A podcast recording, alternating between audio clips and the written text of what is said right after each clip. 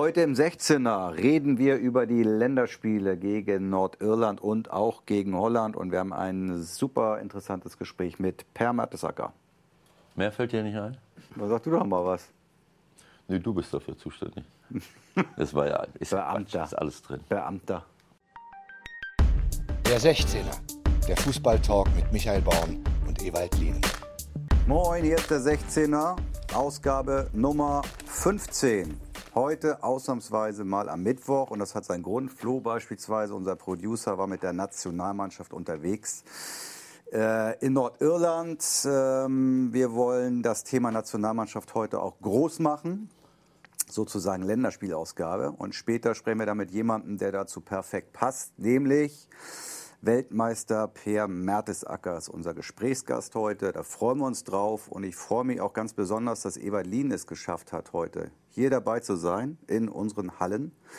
Ähm, Ewald, du warst heute fast pünktlich. Ich habe es mal ausgestoppt. Eine Minute 33 und 57 Sekunden nach unserer verabredeten Zeit. Das ist für dich neue Bestzeit. Warum hat es heute so gut geklappt?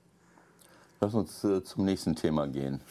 Mein Zeitmanagement wird immer besser. Ähm, In zehn Jahren glaube ich, dass ich eine Minute vor dem vereinbarten Treffpunkt äh, auf dich warten werde. Sehr schön, sehr schön. Erzähl mir mal, wie bist du denn mit Spielern umgegangen, die zu spät gekommen sind, zum Treffpunkt oder zum Training oder zum Essen? Schlag im Nacken? Das haben die Leute intern in der Mannschaft geregelt. Dafür gibt es dann entsprechende äh, Disziplinarstrafen. Ähm, Im Training äh, beim, äh, ist das was anderes. Dann? Ja, also äh, da bin ich pünktlich, da sind die Spieler pünktlich. Äh, und äh, wenn, man, wenn man dort auf der Arbeitsstelle ähm, und gerade beim, beim, beim, beim Fußball, wenn man da undiszipliniert ist, dann, äh, dann hat man ein riesengroßes Problem. Stell dir mal vor, jemand kommt eine Minute zu spät in den Zweikampf. Erzähl mir doch lieber mal ganz genau, was du denn gemacht hast, denn, keine Ahnung, bei Hannover 96, unser heutiger Gesprächspartner, obwohl der war wahrscheinlich immer pünktlich, ne? aber wenn einer seiner pflegelhaften Kollegen zu spät auf dem Trainingsplatz erschienen ist, gab es nie, oder wie? Doch, das gab es auch. Aber das ist, äh, also für mich ist das, ähm, äh, das ein, sowas kann immer mal passieren und dann, äh, das kommt immer darauf an, ob das jemand äh, notorisch macht, weil er nicht ähm, konzentriert ist, weil er sich, im, weil er anderen, einen anderen Fokus hat oder ob es mal irgendwie passiert. So, wenn es mal passiert, dann gibt es kurz was hinter den Nacken und es gibt eine kleine, eine kleine Strafe oder er muss irgendwas machen. Äh, die unterschiedlichsten Dinge, aber es hat natürlich auch immer mal Spieler gegeben, die komplett un, in, undiszipliniert sind und die sind dann auch auf dem Platz undiszipliniert und das kann man, das ist dann ein Symptom. Aber äh, jetzt alles nur an Pünktlichkeit festzumachen, ich kann auch pünktlich am Platz stehen und trotzdem nur Blödsinn machen, die falsche Einstellung haben, äh, nicht wissen, was ich genau zu tun habe, nicht äh, äh, für die Mannschaft alles, alles geben. Also alles nur an deutscher Pünktlichkeit festzumachen, das ist eine etwas verkürzte Geschichte, das führt leider auch nicht zum Erfolg. Total korrekt. Aber hast du einen, den du uns mal nennen kannst, jetzt ist ja alles vorbei im Grunde, der dich so richtig genervt hat? Gibt es irgendeinen, der dir sofort einfällt?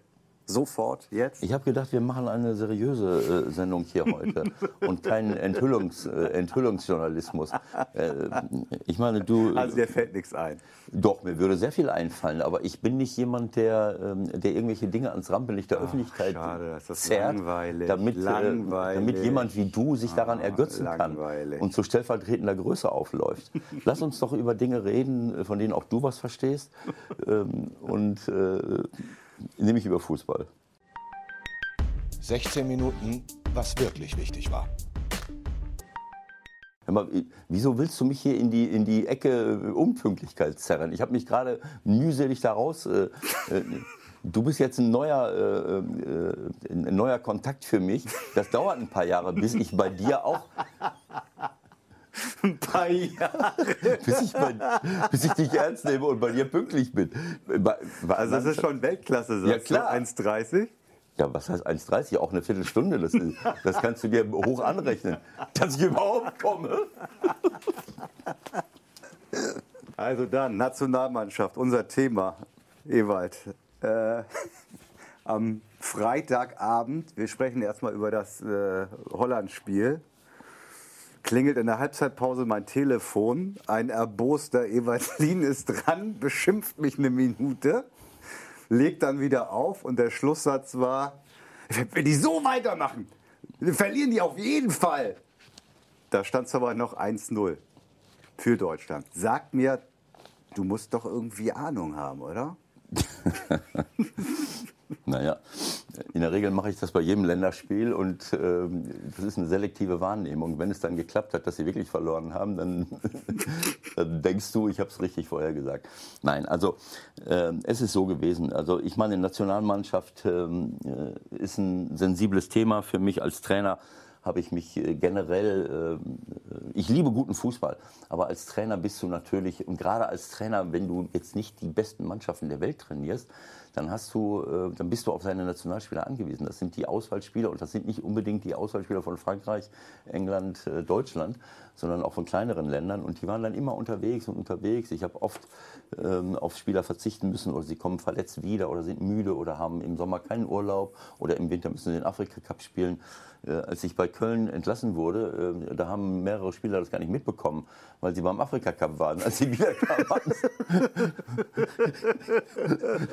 Wer ist der Mann?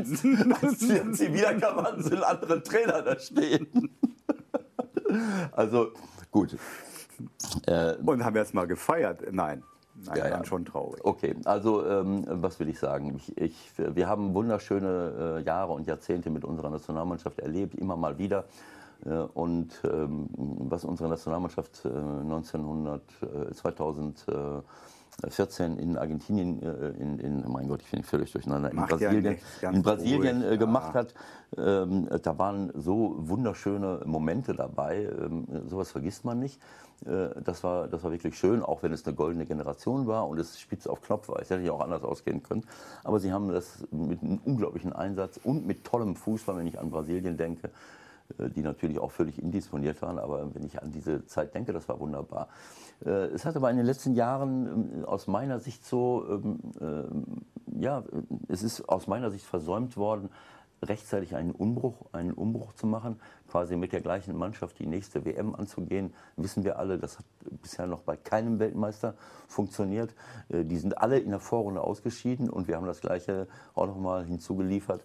Brauchen wir jetzt nicht noch mal drauf eingehen, haben wir glaube ich auch schon mal gemacht, dass aus meiner Sicht äh, der Kader unglücklich zusammengestellt war, dass bestimmte Spieler wie Sané und andere äh, äh, nicht berücksichtigt äh, wurden und so weiter und so fort. Und, und das, obwohl ähm, ein Jahr vorher beim Confed Cup schon eine ganz andere Mannschaft auf dem Platz stand, die einen tollen Fußball gespielt hat, wo unsere jungen Spieler gezeigt haben, dass sie es äh, schaffen können. Und diesen, äh, dieses Jahr hätte ich genutzt, auch weiter in der Formation zu spielen, die WM zu bestreiten. Dann wären wir jetzt, glaube ich, schon äh, ein bisschen weiter. Es hat dann äh, Riesenkritik gegeben an der Nationalmannschaft, an Jogi Löw, das wissen wir alle. Äh, und dann kommt der, dieser Umbruch mit dem äh, zum ersten Mal, äh, noch nicht mal direkt, aber dann im, jetzt im Frühjahr, im März, äh, wann war das, im März? Ja, ja, Ende März. Ende März, äh, am zweiten Spieltag in Holland, wo wir 3-2 gewinnen. Wo dann plötzlich junge, äh, ähm, junge Spieler auf dem Platz stehen, die uns äh, viel Freude gemacht haben, äh, zumindest in der ersten Halbzeit. Ähm, und äh, den Holländern riesengroße äh, Probleme bereitet haben, wo wir zum ersten Mal diese Leute alle gesehen haben, die wir uns eigentlich schon ein Jahr vorher gewünscht haben. Überragende Leistung von, äh, von, äh, ähm, von Sané, der ein Weltklasse-Spiel abgeliefert hat und so weiter. Und dann äh, sind wir trotzdem, äh, haben wir dann ähm, den, den Ausgleich noch hinnehmen müssen in der zweiten Halbzeit. Das hat dann einiges nicht gepasst. Gewinnen dann glücklich am Ende, aber verdient äh, aus meiner Sicht. Und dann haben alle schon gefeiert und gesagt, jetzt haben wir den Umbruch vollzogen. Für mich war das eigentlich nur eine Bestätigung dafür, dass der Umbruch anderthalb Jahre äh, zu spät äh, vollzogen wurde. So, jetzt sind wir, jetzt sind wir in einer Situation aus meiner Sicht, wo, ähm, äh, wo wir ähm, ja, äh, wo wir diesen jungen Spielern, talentierten Spielern, die wir haben, äh, eigentlich diesen, den, den Raum geben müssten und, und, und müssen. Und das, das macht man ja auch. Ähm, ähm, Jogi Löw hat, hat einen entsprechenden Kader zusammengestellt. Er leidet die Mannschaft leidet jetzt natürlich darunter unter der Verletzung von Sané, der jetzt, der jetzt nicht dabei ist. Es waren auch ein paar andere Spieler jetzt verletzt, wie der Kehrer von Paris Saint-Germain, wie Draxler von Paris Saint-Germain. Das sind natürlich schon gute Leute, äh, aber das können wir auffangen. Äh, und dann ähm, kommt dieses Spiel, jetzt Deutschland gegen Niederlande. Ich möchte das nicht überhöhen, aber ähm, äh, ich bin im Millantor. Das Spiel war ja in Hamburg, ich war auch im Stadion, aber am Millantor, weil wir mit einem Sponsor ein Private Viewing gemacht haben und ich vor dem Spiel, in der Halbzeit und nach dem Spiel ähm, äh, so ein bisschen äh, das ähm, erklärt habe. Aufstellung äh, vor dem Spiel, Taktik, was könnte passieren, Halbzeitanalyse und hinterher. Und ich habe vor dem Spiel, als ich gesehen habe, wie wir spielen, wir haben in Holland sicherlich auch in einem 4, äh, in einem 3-4-3 äh, gespielt, äh, aber ähm, das war ein Auswärtsspiel und das war der erste ähm, ja, das erste Spiel mit dieser ganz jungen Mannschaft, da habe ich das verstanden, dass man einen dritten Innenverteidiger holt. Jetzt beim Heimspiel habe ich es nicht verstanden. Ich habe nicht verstanden, warum wir einen dritten Innenverteidiger holen und auf diesen vierten Offensivspieler verzichten. Das habe ich dann auch in meiner Analyse oder in meiner, nicht Analyse, sondern in meiner äh, Vorbesprechung gesagt. Äh, ich glaube, dass wir ein riesengroßes Loch im Mittelfeld haben werden. Äh, hinter Gnabry, Reus und Werner äh, spielen nur Kimmich und Kroos. Ähm, und äh, Ta, äh, der ein, eine, einer unserer Top-Verteidiger für die Zukunft äh, ist, war der dritte Mann neben Ginter und Süle. Und ich habe schon in meiner Vorbesprechung gesagt, ich verstehe es nicht, warum wir einen dritten Innenverteidiger brauchen gegen drei Stürmer. wenn wir uns tief zurückziehen und eine große Kompaktheit herstellen und die drei Stürmer dann aber auch entsprechend die Räume eng machen, dann kann man vielleicht auf Konter spielen. Aber Ta äh, hat mir im Moment noch nicht gefallen. Tam musste die äh, U21-Europameisterschaft äh, spielen.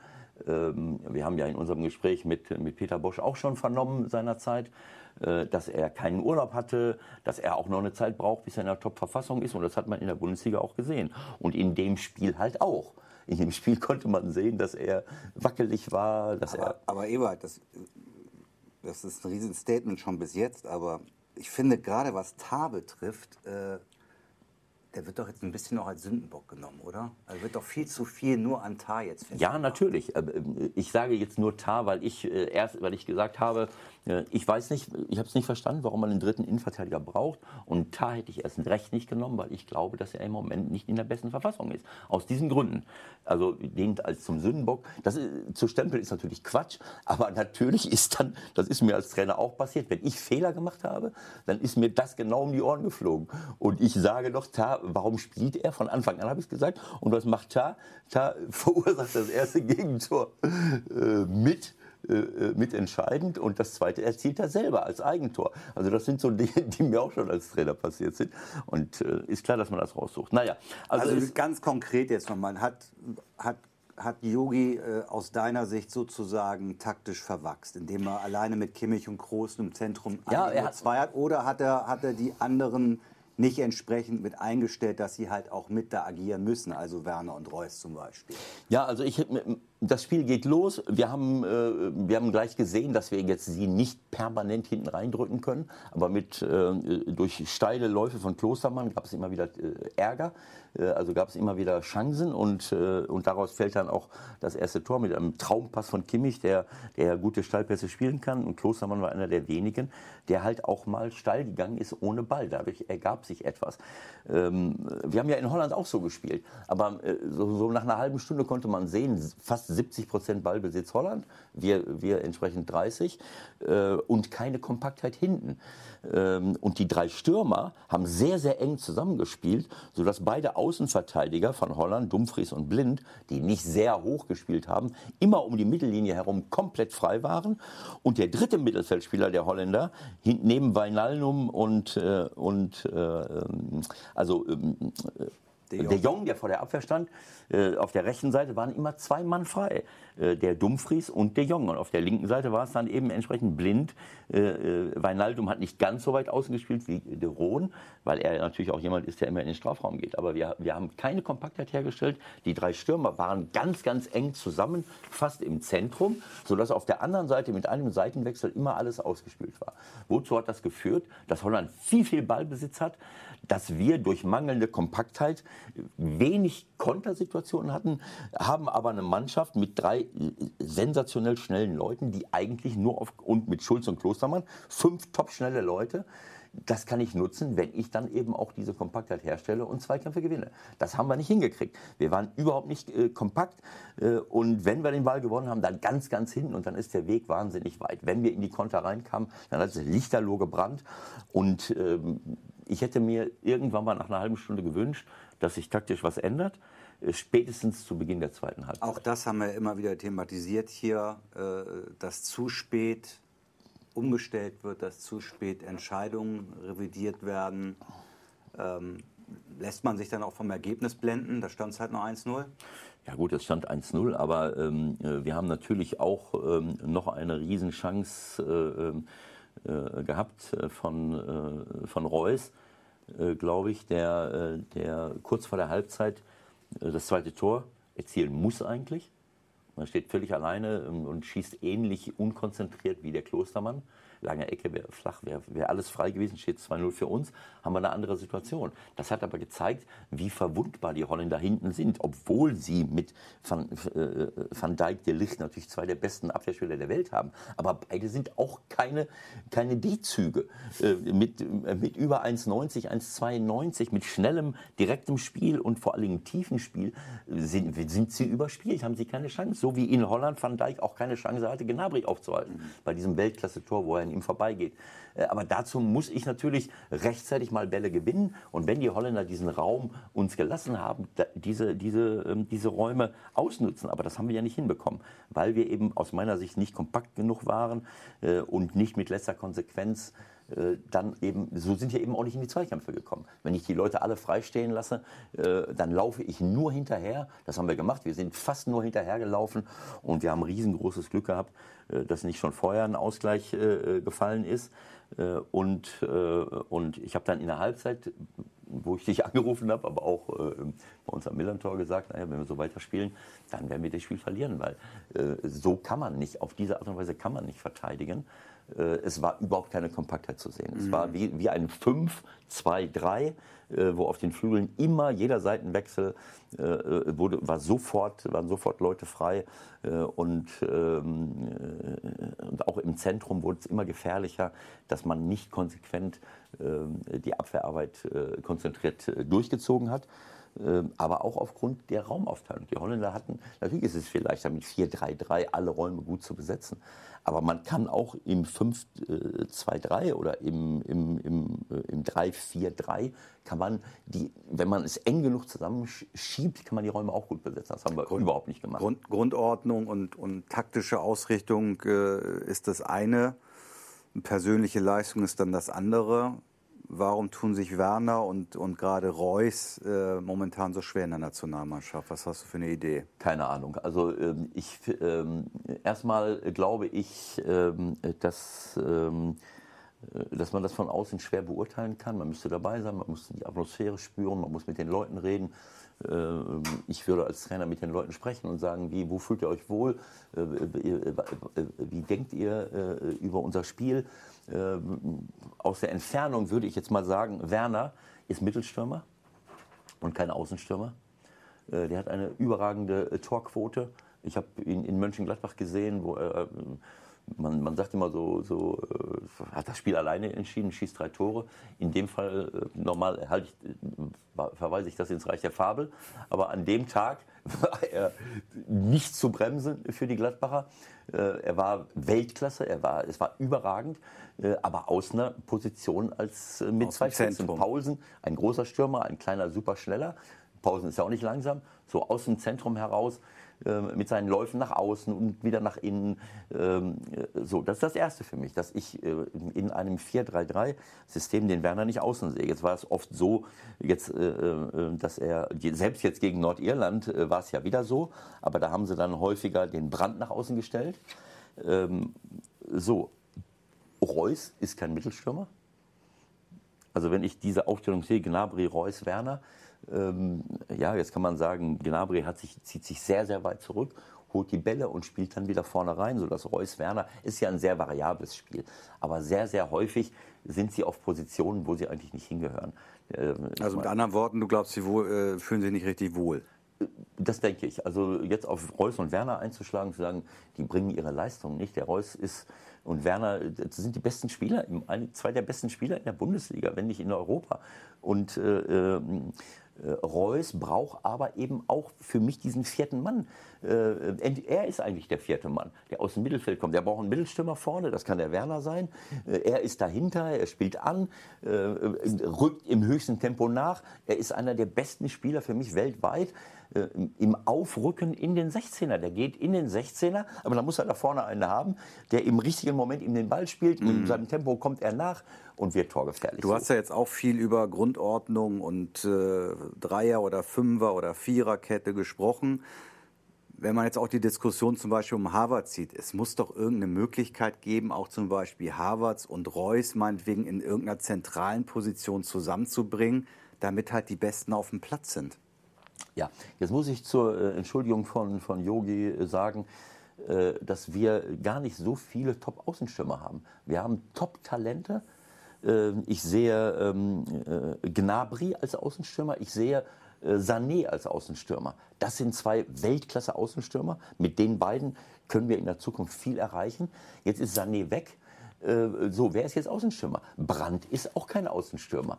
Brand. noch am ehesten vielleicht, ne? Ja, vielleicht, aber äh, auch er hat seine Stärken durchs Kombinieren von außen nach innen zu kommen. Der geht ja nicht zur Grundlinie und haut eine Flanke rein, sondern er will ins, in den 16er und will, äh, will, äh, will etwas machen. Wir haben äh, diese Spieler nicht. Auch Harvards ist keine Außenstürmer. Nee, natürlich nicht. So, und deswegen, aber da muss ich halt mir irgendwas anderes ja, überlegen. Damit deswegen spielt Yogi vielleicht mit Klostermann, also deswegen vielleicht den dritten äh, Innenverteidiger, damit Klostermann und Schulz, ja äh, auch äh, Marcel Halzenberg, äh, die natürlich sehr offensiv sind und gut sind, mehr Freiräume nach vorne haben und man auf diese Außenstürmer verzichtet. Halzenberg hast du ja noch bei St. Pauli gehabt als Spieler, ne? Richtig. Hast du das vorhergesehen, die Entwicklung?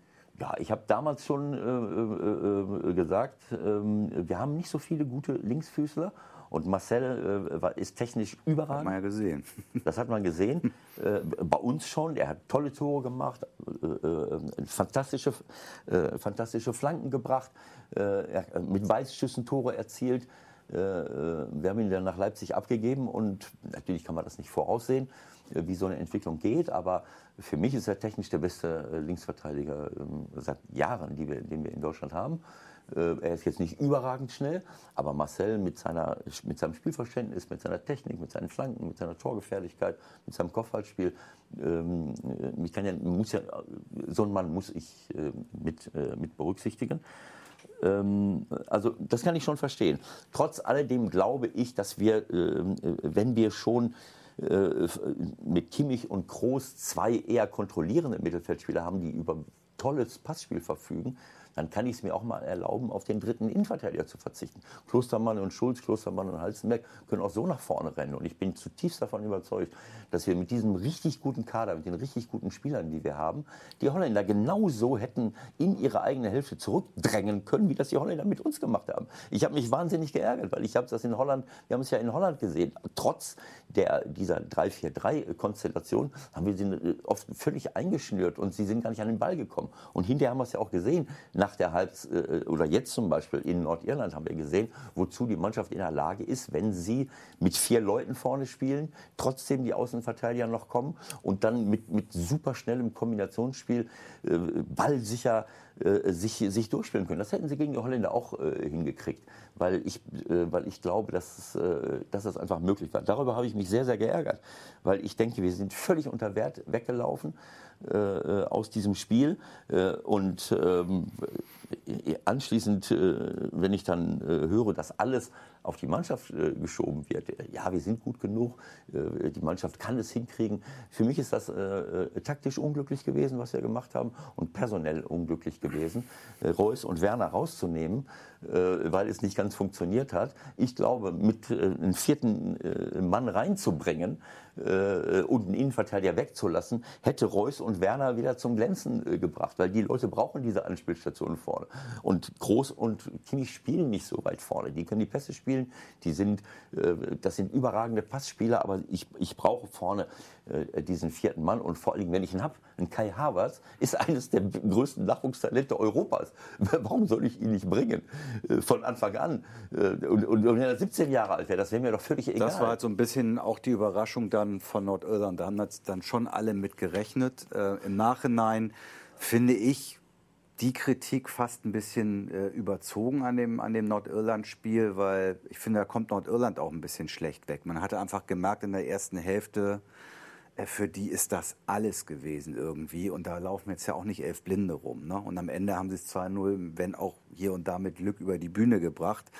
Aber ich finde, da hat der, der Gegner auch ein bisschen wenig Respekt äh, abbekommen hier. Ja, das ist ja, das ist ja äh, an der Tagesordnung in Deutschland, dass wir äh, bei Holland sind wir respektvoll und denken, hm, mal gucken, was passiert. Wenn wir gegen Nordirland spielen. 5-0 äh, dann, dann äh, das, ist, ist, das zieht sich seit Jahrzehnten durch unsere Sportberichterstattung, muss ich leider Gottes sagen. Dann stehen dort äh, Journalisten. Äh, ja, aber das, ist, das kann doch nicht unser Anspruch sein. Also, äh, das höre ich seit Jahrzehnten, diese Respektlosigkeit Gegnern gegenüber, die nicht einen großen Namen haben. Wieso hauen wir die nicht 5-0 weg? Das ist einfach nur albern. Das, ist, das tut mir weh. Da fehlt, fehlt, mir jede Bescheidenheit und Demut und auch jeder Sachverstand. Weil das sind alles Leute, du siehst ja heute, wir haben Spiele äh, gegen, äh, gegen Faröer, Liechtenstein, Luxemburg, wo sich Top-Mannschaften schon schwer tun. Äh, es ist nicht mehr so, dass du jetzt 8-0 gewinnst, auch wenn wir das gegen Estland hingekriegt haben. Selbst gegen ganz kleine Mannschaften. Die sind alle mittlerweile auf einem anderen Level, die trainieren mehr. Selbst wenn sie, äh, Fußball ist immer noch ein Mannschaftssport und äh, elf äh, Spieler von Nordirland, die überall erste, zweite Liga äh, England, Schottland spielen, äh, die topfit sind, die vor einem fanatischen Publikum äh, dich in die Steinzeit rennen, schnell, aggressiv und, und, und, und, und hoch motiviert. Ich meine, wir sind ja keine, ist ja keine Rugby, keine Rugby-Truppe, die wir auf den Platz schicken. Unsere Truppe ist vom Grundsatz her eher spielerisch ausgerichtet. Und du kommst vom 2-4 zwei, drei Tage vorher genau so. Knochen. Wo du, wo du nicht genau weißt, äh, lag es jetzt an uns oder war die Taktik unglücklich? Ich sage, die Taktik war unglücklich. Ich glaube, dass wir die Holländer besiegt hätten äh, und gar keine, gar keine Schwierigkeiten gehabt hätten, sie äh, zumindest da erfolgreich und guten Fußball zu spielen, wenn wir die richtige äh, Grundordnung äh, und die richtigen Leute auf den Platz gestellt haben. Ob das jetzt Brandt ist oder ob das Havertz ist. Äh, Brandt hat mir sehr, sehr gut gefallen. Havertz, Havertz natürlich auch.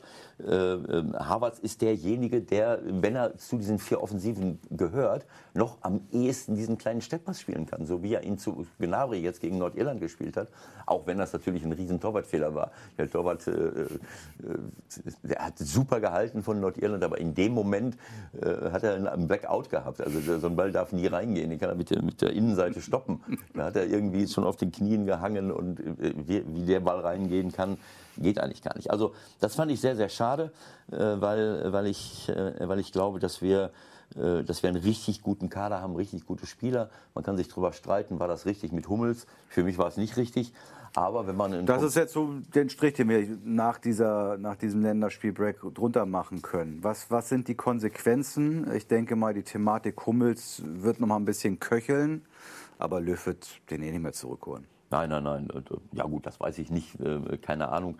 Äh, er will auf seine Leute setzen. Wir haben ja auch gute Innenverteidiger, Ginter, Süle, Ta, das sind alles gute Leute.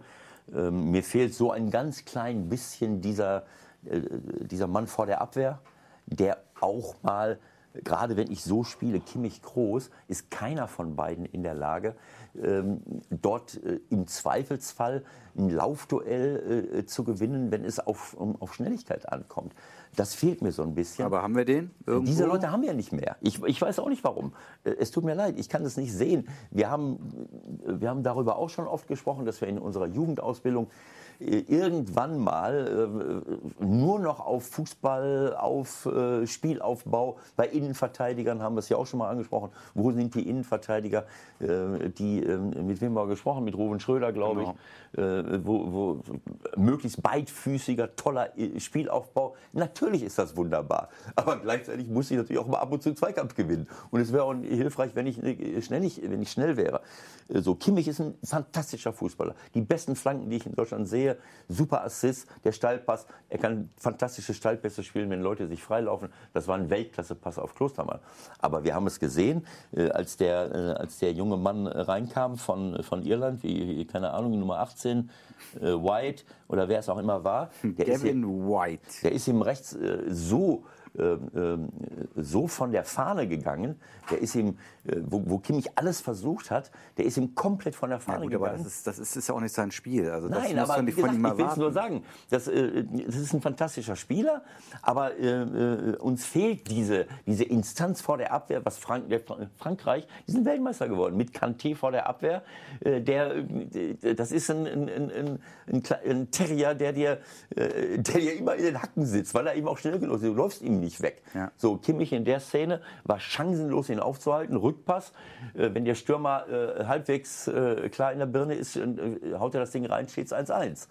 wenn ich das richtig sehe. Gut, aber Stand jetzt ja gut, aber wenn, wird, nicht auf, wird nicht vom Himmel fallen. Nein, vermutlich. wird nicht vom Himmel ja? fallen. Deswegen ist es ja auch richtig, auf diese Leute zu setzen. Und ich liebe es auch, wenn man eben nicht nur daran denkt, wie können wir das Spiel erfolgreich gestalten, äh, wie können wir irgendwie gewinnen, was ja, was ja Einzug gehalten hat in unseren Fußball durch die vielen Spiele auch, dass die Leute gar nicht mehr wissen, wie soll ich das denn alles machen.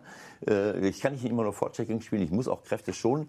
Deswegen liebe ich es, wenn ich, wenn unsere Nationalmannschaft halt sagt, wir wollen auf unsere spielerischen Qualitäten setzen. Wunderbar. Dann lass den Ball laufen, dann muss ich aber auch die besten Leute am Platz stellen.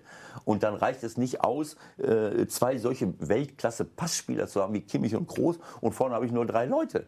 Äh, dann muss ich eben im 4-2-3-1 äh, spielen oder 4-3-3, wie, wie, auch immer ich das äh, bezeichnen möchte. Und dann, dann werde ich halt ab und zu mal auch einen reinkriegen. Aber wenn ich vorne mal einen mehr schieße als hinten, so das wäre für mich die Ausrichtung. Und deswegen habe ich das nicht verstanden, wie, wie Yogi dann am, am Ende gegen Holland entschieden hat. Wir hatten am Ende eine Mannschaft auf dem Platz stehen, die, die war chancenlos, noch irgendetwas zu machen. Ein Gündogan ist auch ein, überragender Spieler. Sollt ihr dann vorne hinterher Mittelstürmer spielen? Wir haben am Ende, als es dann 2 zu 3 gegen uns stand, äh, da hätte ich mir, äh, also äh, dann macht er den Wechsel, nimmt den dritten Innenverteidiger weg mit dem Resultat, dass wir sogar 2 zu 4 verlieren, was dazu geführt hat, dass wir jetzt im direkten Vergleich mit Holland ja, hinter Holland stehen. So, okay. Das mag jetzt vielleicht, äh, äh, ja, wer weiß es. Aber äh, ich meine, es ist eins ist schon mal klar, egal, wenn, wenn wir alle, wenn alle ihre restlichen Spiele gewinnen, wovon ja auszugehen ist, weil sie jetzt nur noch gegen Weißrussland, Estland, bei allem Respekt, äh, Deutschland und Holland spielen, dann bist du auf jeden Fall hinter Holland. Wenn irgendein äh, äh, äh Fauxpas sind ja trotzdem qualifiziert. Ja, also. ja gut, das, wenn die Nordiren äh, jetzt nicht nochmal irgendein Spiel gewinnen. Vielleicht gewinnen sie ja gegen Holland. Ja gut, dann sind wir wieder vor Holland, ist egal. Äh, also es war auf jeden Fall unglücklich, diese, diesen Wechsel ganz kurz vor Schluss. Äh, das hätte ich mir in der Halbzeit gewünscht. Äh, aber die grundsätzliche Ausrichtung auf diese Leute zu setzen, ist für mich, ist für mich richtig und, und, und gut. aber dann darf man auch nicht so tun, als wenn es jetzt an den Spielern liegt. Ähm, für mich war das, war das nicht gut gecoacht gegen die Holländer. Äh, und ähm, für mich hat das mit den Spielern äh, überhaupt nichts zu tun. Und wenn mir etwas nicht gefällt auf dem Platz, was ich vorher besprochen habe, da bin ich ja nicht dabei, dann habe ich die Möglichkeit einzugreifen, personell und auch taktisch. Aber es hat überhaupt keine Veränderungen gesehen. Wir haben die ganze Zeit in einer gleichen schlechten Raumaufteilung gespielt, was dazu geführt hat, dass die Holländer sich machen konnten, was sie wollten. Man konnte nicht doppeln. Ein, ein Depay hat gemacht, was er wollte. Ein Babel, natürlich erfahrener Spieler, hat gemacht, was er wollte. Sie haben ein Tor nach dem anderen vorbereitet. Äh, es gab fast nie die Situation, wenn ich schon so spiele, dann müssen diese Außenstürmer, die wir dann hatten, müssen die auf der Seite mal dabei sein und mal gegen Babel äh, doppeln oder gegen Depay oder wen auch immer. Äh, also ich, ich fand es sehr schade. Äh, weil ich glaube, dass wir eine richtig gute Mannschaft haben, die auch so einen Gegner wie Holland an die Wand spielen kann. So, machen wir Länderspiel-Ausgabe erstmal zu, machen Strich drunter. Äh, Quali für die EM wird funktionieren, aber die Spitze ist vermutlich momentan relativ weit weg in Europa, oder? Ja, weiß ich nicht. Also wenn wir so aufstellen, Und wenn, solche, wenn so bestimmte Spieler fehlen, ich weiß auch nicht, ob, der, ob Sané, mit Sané bist du natürlich noch mal ein, ein, ein Stück äh, gefährlicher. Äh, aber der wird, äh, selbst wenn der jetzt im Januar, Jahr ja, wenn er im Januar, Februar, März wieder, wieder auftaucht, äh, dann wird der nicht im nächsten Sommer äh, schon wieder in der, äh, in der, in der Top-Verfassung sein. Aber bei der WM in, in Russland hat Yogi ja auch Leute aufgestellt, die ein Dreivierteljahr verletzt waren. Das soll es gewesen sein. Der Anruf der Woche. Heute bei. So, heute rufen wir an bei einem Weltmeister von 2014. Er ist 1,99 groß und wer es jetzt nicht weiß, wen wir anrufen, der hat gleich von Fußball noch nicht so viel gehört. Per Mertesacker ist in der Leitung. Moin, moin. Nach London moin, nehme moin. ich an. Ne? Nach moin, London moin. nehme ich an, oder? Jawohl, hört sich immer noch sehr, sehr gut an, das Moin Moin. Fühle ich mich sehr wohl. Hallo Per, grüß dich, Ewald hier. Und wo, wo erwischen wir dich. dich gerade? Wo erwischen wir dich gerade ganz genau? Ähm, ich bin gerade beim Trainingsgelände äh, bei Arsenal und äh, ja, habe mir jetzt eine Stunde Zeit genommen. Perfekt. Ähm, ganz konkrete Frage gleich zum Anfang. Verfolgst du weiter die Länderspiele der Nationalmannschaft und wenn ja, wie empfängst du das? Ja, ich schaue mir das alles noch an. Ich habe ganz intensiv jetzt äh, das Spiel gegen Nordirland geschaut, weil ich äh, sehen wollte, wie die Mannschaft reagiert nach so einer Niederlage gegen Holland. Das in- interessiert mich immer am meisten, äh, wie unsere Mannschaft dann reagiert auf, äh, sag ich mal, eine Niederlage und äh, verfolge das immer noch interessiert, weil ich natürlich viele Beteiligten kenne. Und ähm, aber es funktioniert nicht immer. Und äh, da ich auch viele Spiele in England jetzt verfolgen muss in der Jugendarbeit, aber wenn es passt, schaue ich rein. Hast, hast du dann äh, irgendwie deutsches Fernsehen auch in, in England oder wie läuft das? Ja, wir haben immer noch deutsches Fernsehen und es ist einfach mal äh, toll, auch eine andere Sprache als die englische zu hören. Von daher fühle ich mich ähm, ja sehr gut, dann auch mal deutsches Fernsehen zu schauen. Wir haben das gerade eben ja auch schon besprochen, das Nordirland-Spiel. Haben eigentlich beide so die Meinung gehabt, dass die Nordiren so in Deutschland auch ein bisschen schlecht weggekommen sind, weil die ja hier, weil die wirklich ja alles reingeworfen haben. Ähm, was stand für dich so unterm Strich von dem Spiel?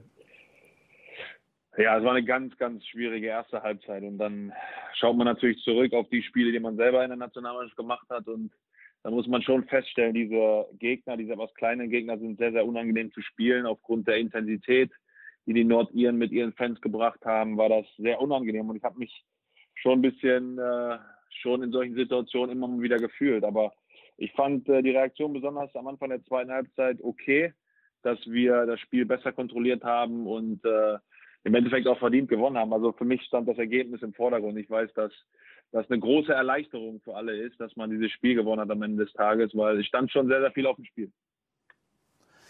Ja, äh, dieses Spiel gegen Holland, hast du da was von gesehen oder kannst du das gar nicht beurteilen? Nee, ich habe äh, ich- dort habe ich nur die Highlights gesehen, weil wir am ähm, Freitagabend, da hat unsere U16 gegen Chelsea gespielt und das war ein Prestigeduell, da musste ich äh, beim Trainingsgelände sein und zuschauen und habe äh, dann nur die Highlights gesehen und habe eben die Berichterstattung mitbekommen.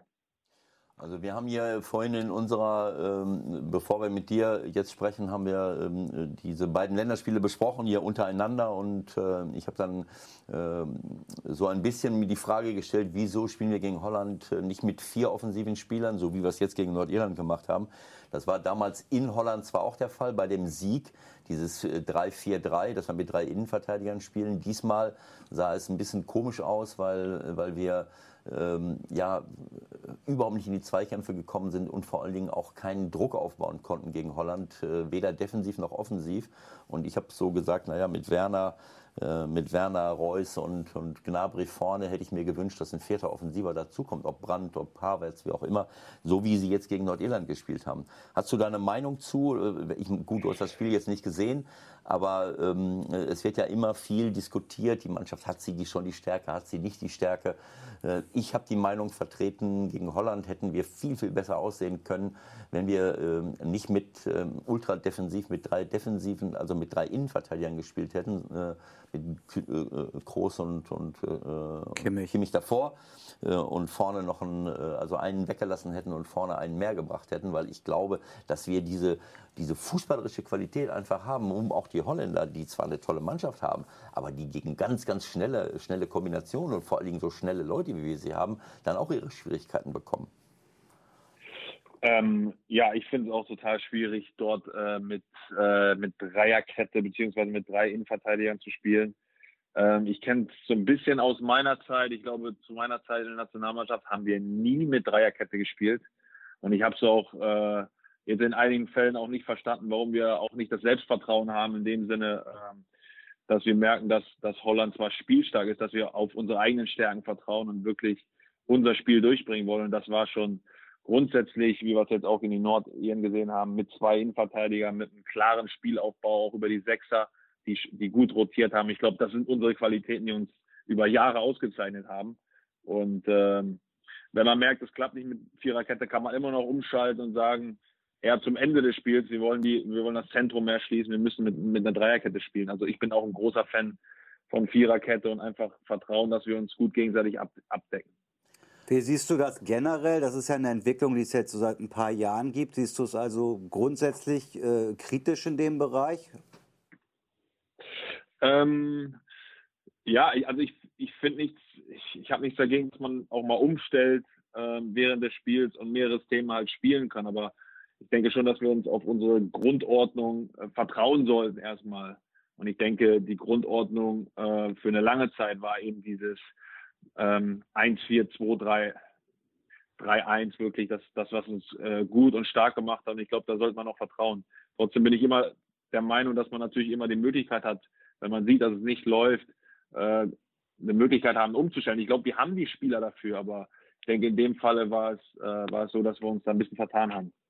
Äh, äh, zielte, Michael, zielte deine Frage jetzt auf die Nationalmannschaft oder auf die generelle ja, Entwicklung? Beides, dass, beides interessant. Also ich, mein, ich hatte das so verstanden, das ist ja jetzt so ein Trend genau. seit einer genau. gewissen Zeit. und wir gehen mit. Und wir gehen mit, sodass viele Mannschaften mit der Dreierkette spielen, was ja dazu führt, dass du einen Spieler hast, der die ganze Seite rauf und runter rennt. Dann hast du, ja. je nachdem, wie du spielst, äh, manchmal im zentralen Mittelfeld jetzt niemanden, so wie jetzt gegen Holland. Äh, haben wir Groß und, und, und Kimmich. So, und dann muss sich Gnabry schon, sonst, sind hier, sonst hast du gar, keine Räume, ganz, ganz tief fallen lassen. Bei irgendeiner von den drei Stürmern hat sich mal ganz, ganz tief fallen lassen. Und dann hast du vorne kaum noch Leute gehabt. Also äh, äh, siehst du da eine generelle Entwicklung? Wie ist das in der, in der, in der Premier League? Also dieses, dieses Dreierkettenspiel hat irgendwann mal angefangen und jetzt haben wir immer mehr Mannschaften, die es machen. Ähm, äh, ich habe so meine Mühe ja, damit. Mhm ich, ich sehe das auch bei, äh, bei Arsenal, bei uns, Una Emery, der, der benutzt das auch sehr, sehr häufig, dass er dieses Wechselspiel hat. Also wir hatten gar keine Konstanz im letzten Jahr, was das System anbetrifft und haben sehr oft auch auf diese Dreierkette umgestellt und hatten eben ja immer wieder dann auch wieder größere Probleme, haben dann versucht, dann mit diesen drei Innenverteidigern wirklich immer wieder gut zu verteidigen, gut zu stehen, aber äh, offensiv hat uns das nicht wirklich so eine richtige Befreiung geschafft. Und äh, trotzdem ist das schon ein Trend, dass viele auch auf diese Dreierkette zurückgreifen. Und ich sehe es grundsätzlich eher kritisch, weil ich, weil ich weiß, wie ich, äh, wie, wie sehr ich groß geworden bin äh, mit der Viererkette und wie viel Sicherheit mir das gegeben hat als Spieler, äh, wenn wir das ordentlich ausgeführt haben. Deswegen ähm, äh, bin ich eher kein Fan von Dreierkette.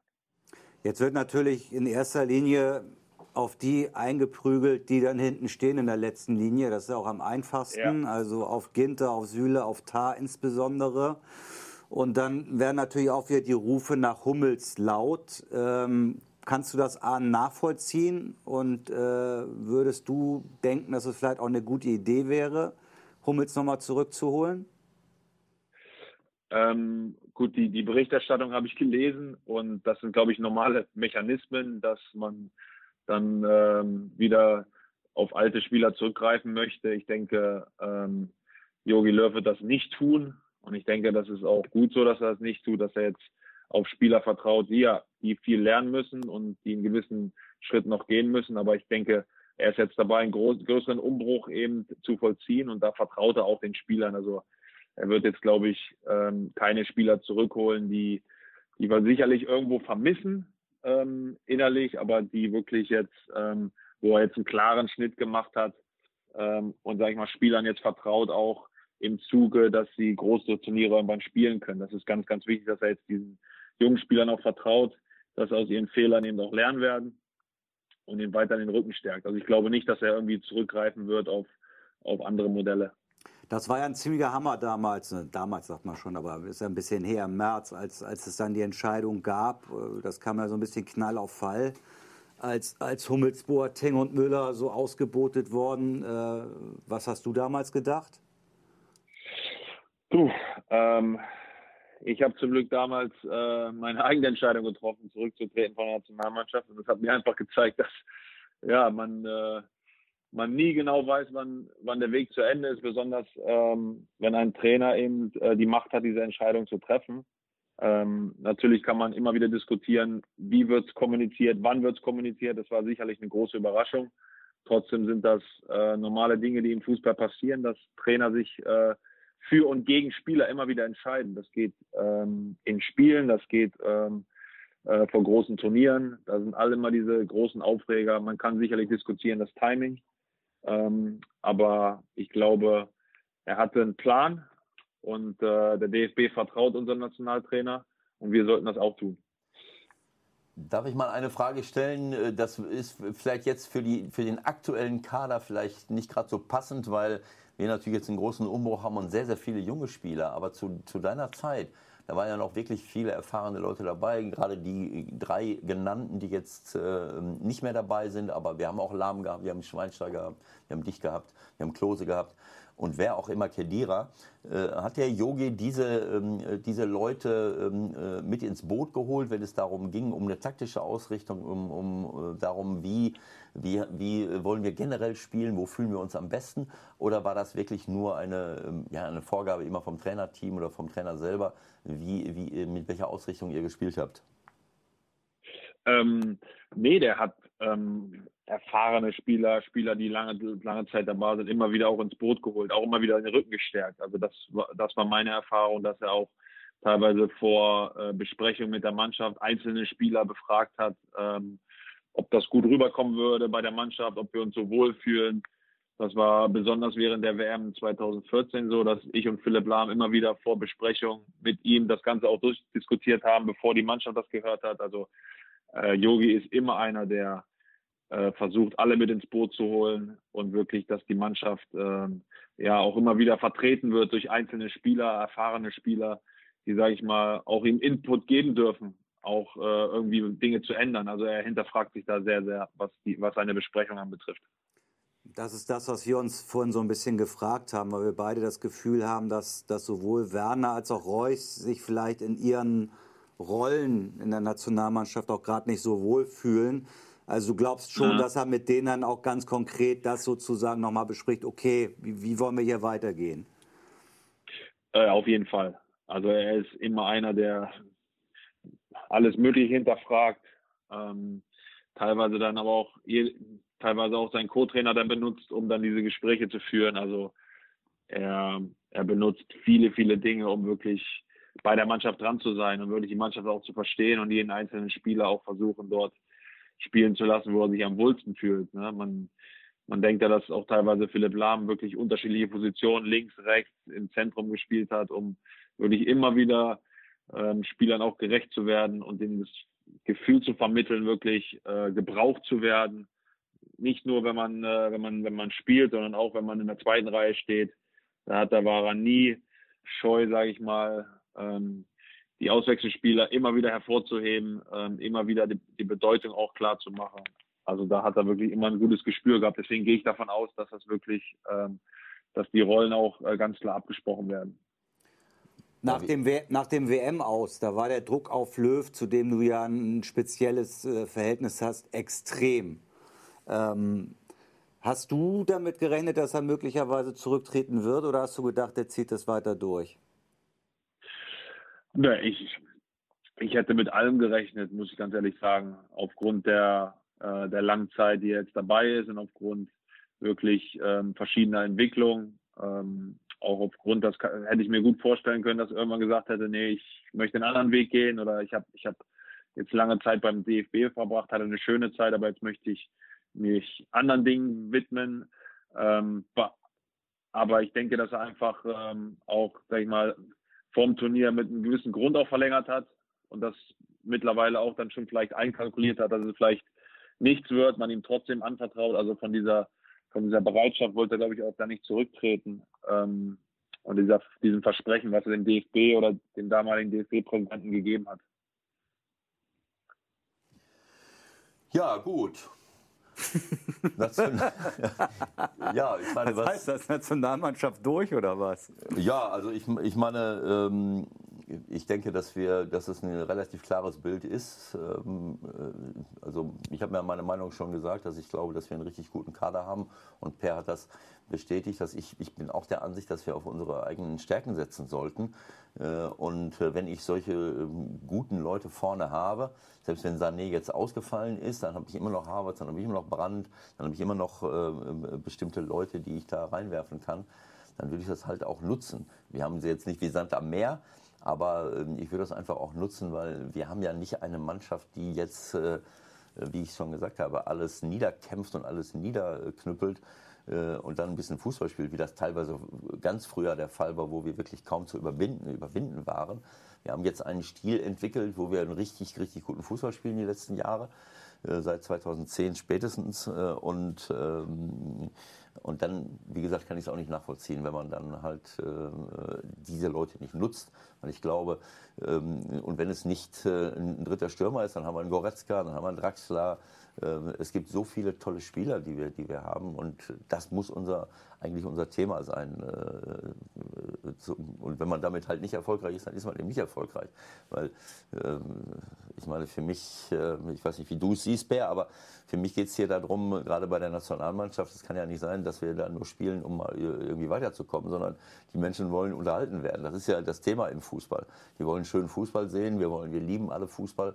Äh, und da kann es nicht darum gehen, irgendwie sich einzumauern, wie das jetzt in den letzten Jahren für mich aufgrund der Vielzahl der Spiele Vielleicht kannst du deine Meinung mal dazu sagen. So eine Ent Entwicklung gegeben hat. Die Spitzenspieler müssen immer mehr ran und jetzt gehen wir hier immer mehr zu einer defensiveren Spielweise über bei vielen Mannschaften. Vielleicht kommt daher auch die Dreierkette, Fünferkette, dass wir uns da aufbauen vom eigenen 16er und, und dann nur noch auf Konter spielen. Also ich würde mich freuen, wenn, wenn wir auf unsere eigenen Stärken setzen. Vielleicht kannst du dazu noch mal einen Satz sagen. Du hast die generelle Entwicklung im Fußball, das kritisiere ja. ich jedenfalls immer, dass es so viele Spieler, Spiele gibt, gerade für die Spitzenspieler und dass daraus ja, keine Ahnung, wie siehst du daraus äh, äh, vielleicht auch Qualitätseinbußen und vor allen Dingen auch taktische ähm, äh, Schlüsse oder taktische Entwicklungen, die sich daraus ergeben? Ja, ich denke, dass wir ähm, ganz viele Dinge jetzt von dir gehört haben, wo man, wo man einfach auch spürt, ne, dass man sich natürlich am liebsten auf seine eigenen Stärken konzentriert. Ähm, jetzt als deutsche Mannschaft, was wir uns über Jahre aufgebaut haben, wirklich dieses, diese Spielstärke, wirklich von der, von der eigenen, von der eigenen Idee wirklich überzeugt zu sein. Das hat uns jetzt wirklich in den letzten zehn Jahren ähm, wirklich auch immer auf, in den großen Turnieren wirklich ähm, wieder viel, viel Erfolg gebracht. Ähm, und ich denke einfach, dass, dass wir uns darauf auch wieder besinnen sollten, dass wir ein, einen tollen Kader haben mit tollen jungen Spielern, dass jetzt ein größerer Umbruch passieren wird. Ich denke, dass es, dass es ein guter Prozess ist und dass Yogi Löw wieder ja, die richtigen Kniffe findet, wirklich seine Mannschaft wirklich wieder mitzunehmen. Ich glaube einfach, dass wir, dass wir die, alle Möglichkeiten dazu haben und äh, jetzt aus dieser Position, wo wir jetzt ja so ein bisschen, ein bisschen schüchtern äh, auch waren, dass wir uns daraus wieder äh, eine eigene Stärke ziehen müssen. Mit dem Aufbau jetzt, wo wir, wo wir hatten, äh, gegen Nordirland wieder zurück zur Viererkette, wieder zurück in der zweiten Halbzeit zu, zum gewissen Selbstverständnis, dass wir spielerisch viele Dinge sehr, sehr gut lösen können. Und mit dem Personal, das wir jetzt langsam aufbauen für die großen Turniere, für die Zukunft. Ich bin der Überzeugung, dass äh, Jogi Löw der richtige Mann dafür ist, weil er immer noch so gefühlt dieses, dieses Feuer hat, was ich ja in meiner Anfangszeit, wo ich ihn erlebt habe, wo er sehr viel übernommen hat, auch sehr viel Klarheit, detaillierte Arbeit mit, mit allen Spielern gemacht hat aber immer wieder überzeugt von der eigenen Spielidee. Ich glaube, dass das ein ganz wichtiger Schritt ist, den wir jetzt gehen müssen als Nationalmannschaft und nicht so sehr schauen, ah, was machen die anderen, lass uns lieber mal Dreierkette spielen, das, da ist das Zentrum sicherer, da stehen wir besser bei Flanken. Ähm, das wird nie unser Spiel werden äh, der Zukunft. Deswegen bin ich mir sicher, dass, ähm, ja, dass die Viererkette auch äh, fester Bestandteil wird unserer, unserer Zukunft. Und wie siehst du das international mit, der, mit diesen vielen Spielen, durch die vielen Wettbewerbe? Äh, auch Nationalmannschaft ja. ist ja dazugekommen, dadurch, dass wir jetzt viele, viele kleine Verbände noch mit dazu haben, dass wir auch noch mehr Quali-Spieler haben als früher. Also diese, diese Frage, sind es nicht eigentlich zu viele Spiele für die Spitzenspieler? Ja, für mich waren das ähm, extrem viele Spiele. Ähm, mit Meisterschaft in England wurde das nochmal für mich ein, ein, ganz, ganz großes Kaliber, dass es ganz, ganz schwierig ist mit dieser Nation, Nations League. Jetzt kann ich mich äh, nicht identifizieren. Erstens, weil ich nicht gespielt habe und zweitens, weil künstlich ein Titel erfunden worden ist, der, ja, weiß nicht, weggeht von diesen wichtigen äh, Wettbewerben, Europameisterschaft, Weltmeisterschaft. Dann hat man noch ähm, ja, so ein Underdog mit Olympia. Aber diese zwei Wettbewerbe sollten wirklich, ähm, sollten es wirklich sein, um sich auf die Qualifikation zu fokussieren. Das reicht äh, massig an Spielen, um einfach ja wirklich äh, die Spieler wirklich auch auszureizen, weil die Ligen werden sind intensiv. In England ist es noch ein bisschen intensiver. Und da muss man wirklich äh, aufpassen, dass die Spieler, äh, wie gesagt, jedes Jahr verletzt sind, nach großen Turnieren äh, wirklich in eine Vorbereitung zurückkommen, die schon lange losgegangen ist. Man ist quasi nur am Hinterherhecheln, permanent. Und äh, das hat mir auch nicht gut getan in meiner Zeit ähm, und hat mir sehr, sehr viel Kraft und äh, Verletzungspausen gekostet. Wie war das ganz konkret? Kannst du das mal festmachen? Also wenn du, wenn du aus dem ja. Turnier zurückgekommen bist und dann, keine Ahnung, ja. bei Arsenal eingestiegen bist, was du dann für Schwierigkeiten hattest?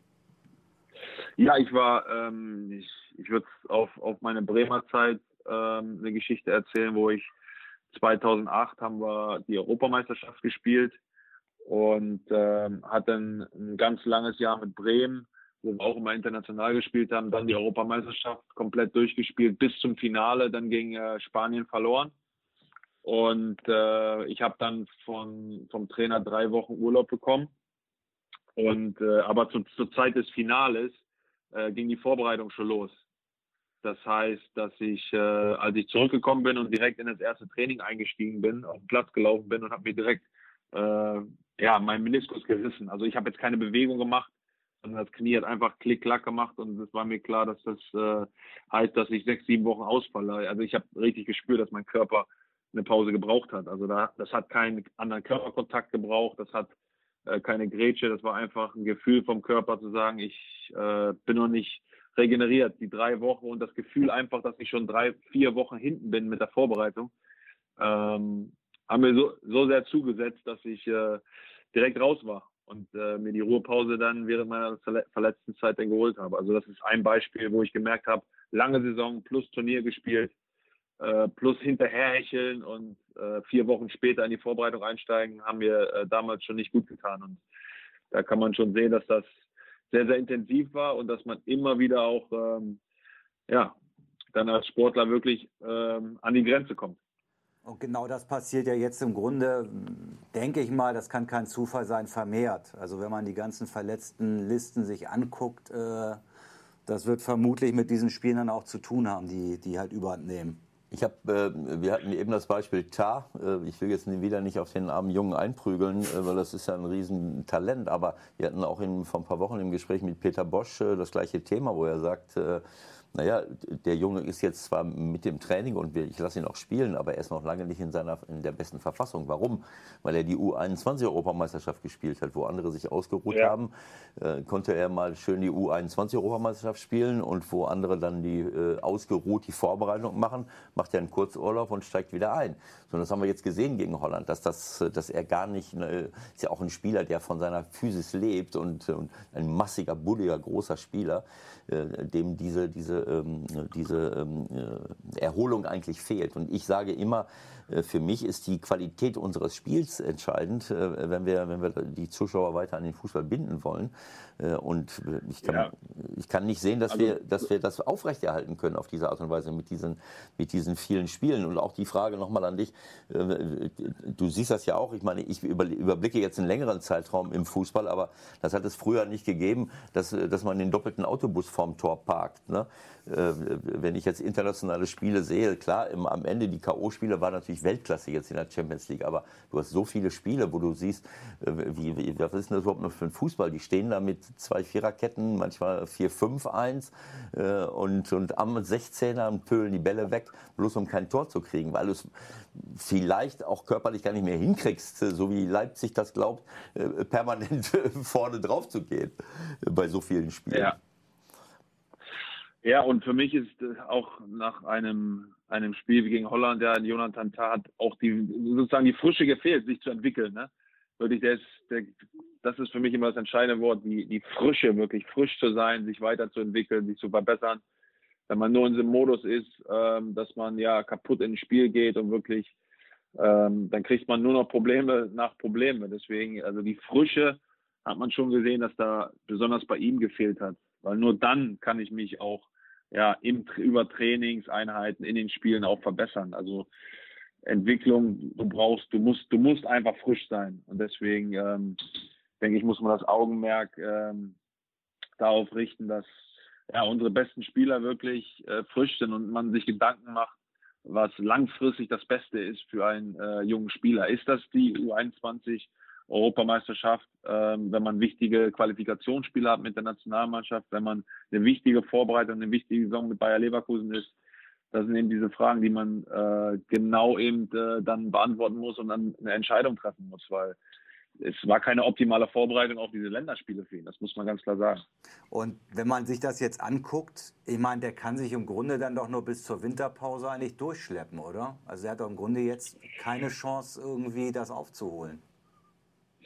Ja, und da ist der Verein jetzt gefragt, wie kann man den, äh, wie kann man den Jona jetzt äh, auffangen und wirklich ihn behutsam aufbauen und äh, genug Regenerationsphasen geben, dass er wirklich frisch ins Training geht. Das ist äh, ganz schwierig zu handeln, wenn du, äh, wenn du die Chance hast, im Sommer wirklich äh, vier Wochen mal dich äh, zu erholen. Ja, dann, dann hilft dir das wirklich bis zum Winter wirklich durchzukommen. Eben auch frisch zu sein für eine Vorbereitung, sich dann gut vorzubereiten auf den Punkt. Also er muss quasi jetzt ja irgendwie die Vorbereitung nachholen, ähm, aber trotzdem frisch sein. Und das ist eben, äh, das, das passt eben gerade nicht. Das ist schwierig, jetzt noch eine Vorbereitung einzubauen und ihm aber dann, äh, ja, dass er dann frisch ist für die, für die wichtigen Bundesliga-Partien. Komm, wir reden jetzt mal über Arsenal. Wird mal Zeit, dass wir, dass wir ja. zu dem Thema kommen. Ähm, es ist nicht so ganz einfach, viel Konkretes zu finden, sozusagen. Deswegen bin ich ganz froh, dass wir das vielleicht jetzt auch mal ein bisschen vertiefen. Äh, Head ja. of Arsenal Academy. Ja, das, das, das hört sich, genau. das, das, hört sich äh, traumhaft an als Titel. Was genau steckt dahinter? Wie sieht dein Alltag aus? Ähm, also ich kann schon mal sagen, jetzt muss ich äh, richtig arbeiten zum ersten Mal. Das heißt, ähm, ich komme in den Genuss von zehn bis zwölf Stunden am Tag, sich nicht um sich selber zu kümmern, sondern sich um andere zu kümmern. Und das ist von hier bis von der U9 bis zur U23 ist die Akademie. Also wir haben zehn Mannschaften, äh, die sozusagen, wo ich drüber schaue, ähm, schaue, dass wir gutes Personal haben in allen Ebenen, äh, Trainer, Fitnesscoaches, Psychologen. Äh, man hat hier eine ganze Armada von Leuten, die man managen muss und hat auch äh, 180 Spieler, für die man verantwortlich ist. Und wir versuchen eben Spieler auszubilden, die ähm, super Fußballer sind und auch was im Kopf haben. Und das ist, ähm, ja, das ist ein Job, der mich komplett ausfüllt. Das heißt, ähm, ich habe mir das mal ausgedruckt, äh, das sind ja Massen an Leuten. Bist du für die dann auch sozusagen mit, mit Personal verantwortlich? Also musst du die dann auch alle konkret mit, mit auswählen?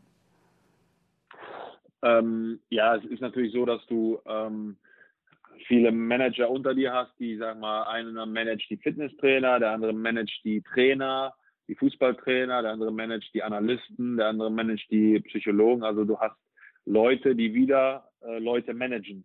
Schon klar, aber du, äh, du, hast letztendlich schon die, die Hauptverantwortung oder ist jemand von, genau. von Arsenal Football Club übergeordnet sozusagen nochmal äh, für, für das gesamte Ding verantwortlich oder berichtest du sozusagen an den CEO und musst abliefern?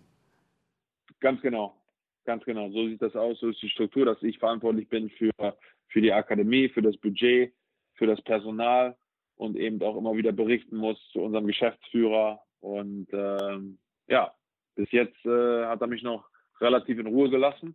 Aber das kann natürlich schnell gehen, dass er dann sagt, wo sind äh, die ganzen Jugendspieler, die wir in der ersten Mannschaft brauchen. Aber wir hatten einen relativ guten Sommer, wo wir relativ viele Spieler, die durch die Akademie gekommen sind, verkauft haben und da Werte generiert haben, die der ersten Mannschaft geholfen haben. Von daher äh, war das ein ru relativ ruhiger Sommer, aber man wird äh, jeden Sommer wirklich auf die Probe gestellt, ob man seinen Job auch gut macht.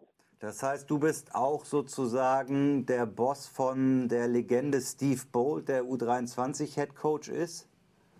Genau. Okay, und musst dem auf die Finger genau. gucken und auf die Finger hauen auch eventuell. Was ähm, wehtun kann. Ja, also ich kenne ich kenn ihn ja. Ich, ich weiß ja, wie er trainiert und habe von ihm äh, auch sehr, sehr profitiert als, als Spieler noch damals. Deswegen wusste ich, was ich mir ins Haus hole. Und äh, bin natürlich mit ihm im ständigen Austausch. Es geht um Spieler. Wer geht zur ersten Mannschaft? Wer trainiert dort? Wer spielt in der U23? Guck mir die Spiele an, äh, gib ihm Feedback. Ähm, über Spieler, rede mit Spielern. Ähm, das ist, wie gesagt, man, äh, man muss sich diesen Job vorstellen, aber man macht extrem viel in allen möglichen Bereichen. Man ist auf dem Trainingsplatz teilweise, man trainiert mit der U15 manchmal mit, um dann halt zu zeigen, wo man, wo man gerne hin möchte. Also ich bin da sehr flexibel einsetzbar äh, im Moment. Ähm, das war ich ja schon äh, als Spieler. Kann ja Ewald auch berichten, dass ich äh, ich, ich habe ja ich hätte ja jede Position spielen können, aber er hat äh, das richtige Händchen gehabt, mich auf die richtige Position zu stellen. Die, die verschiedenen Positionen hast du nur bei deinem Abschiedsspiel gespielt. Ganz genau.